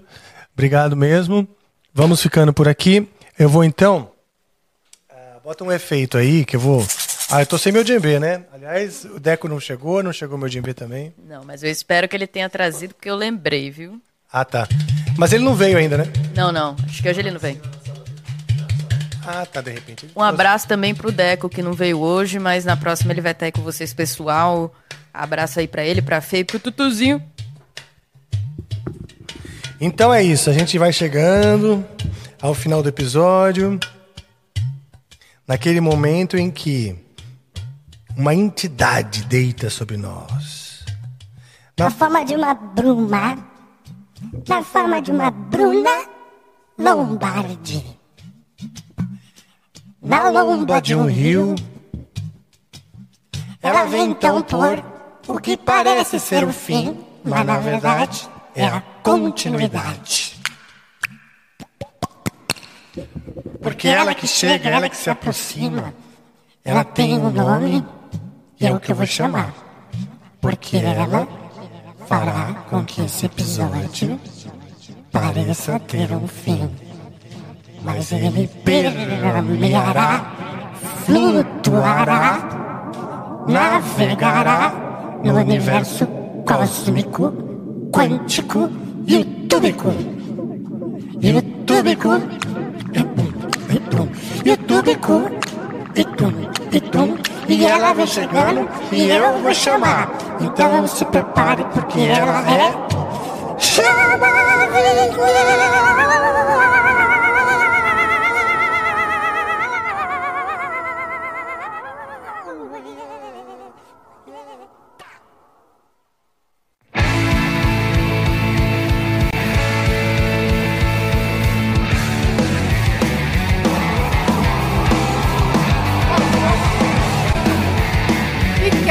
aconteceu, né? O que, aconteceu? Quando eu chamo a rolando, rolando, rolando. E assim, a parte. É porque.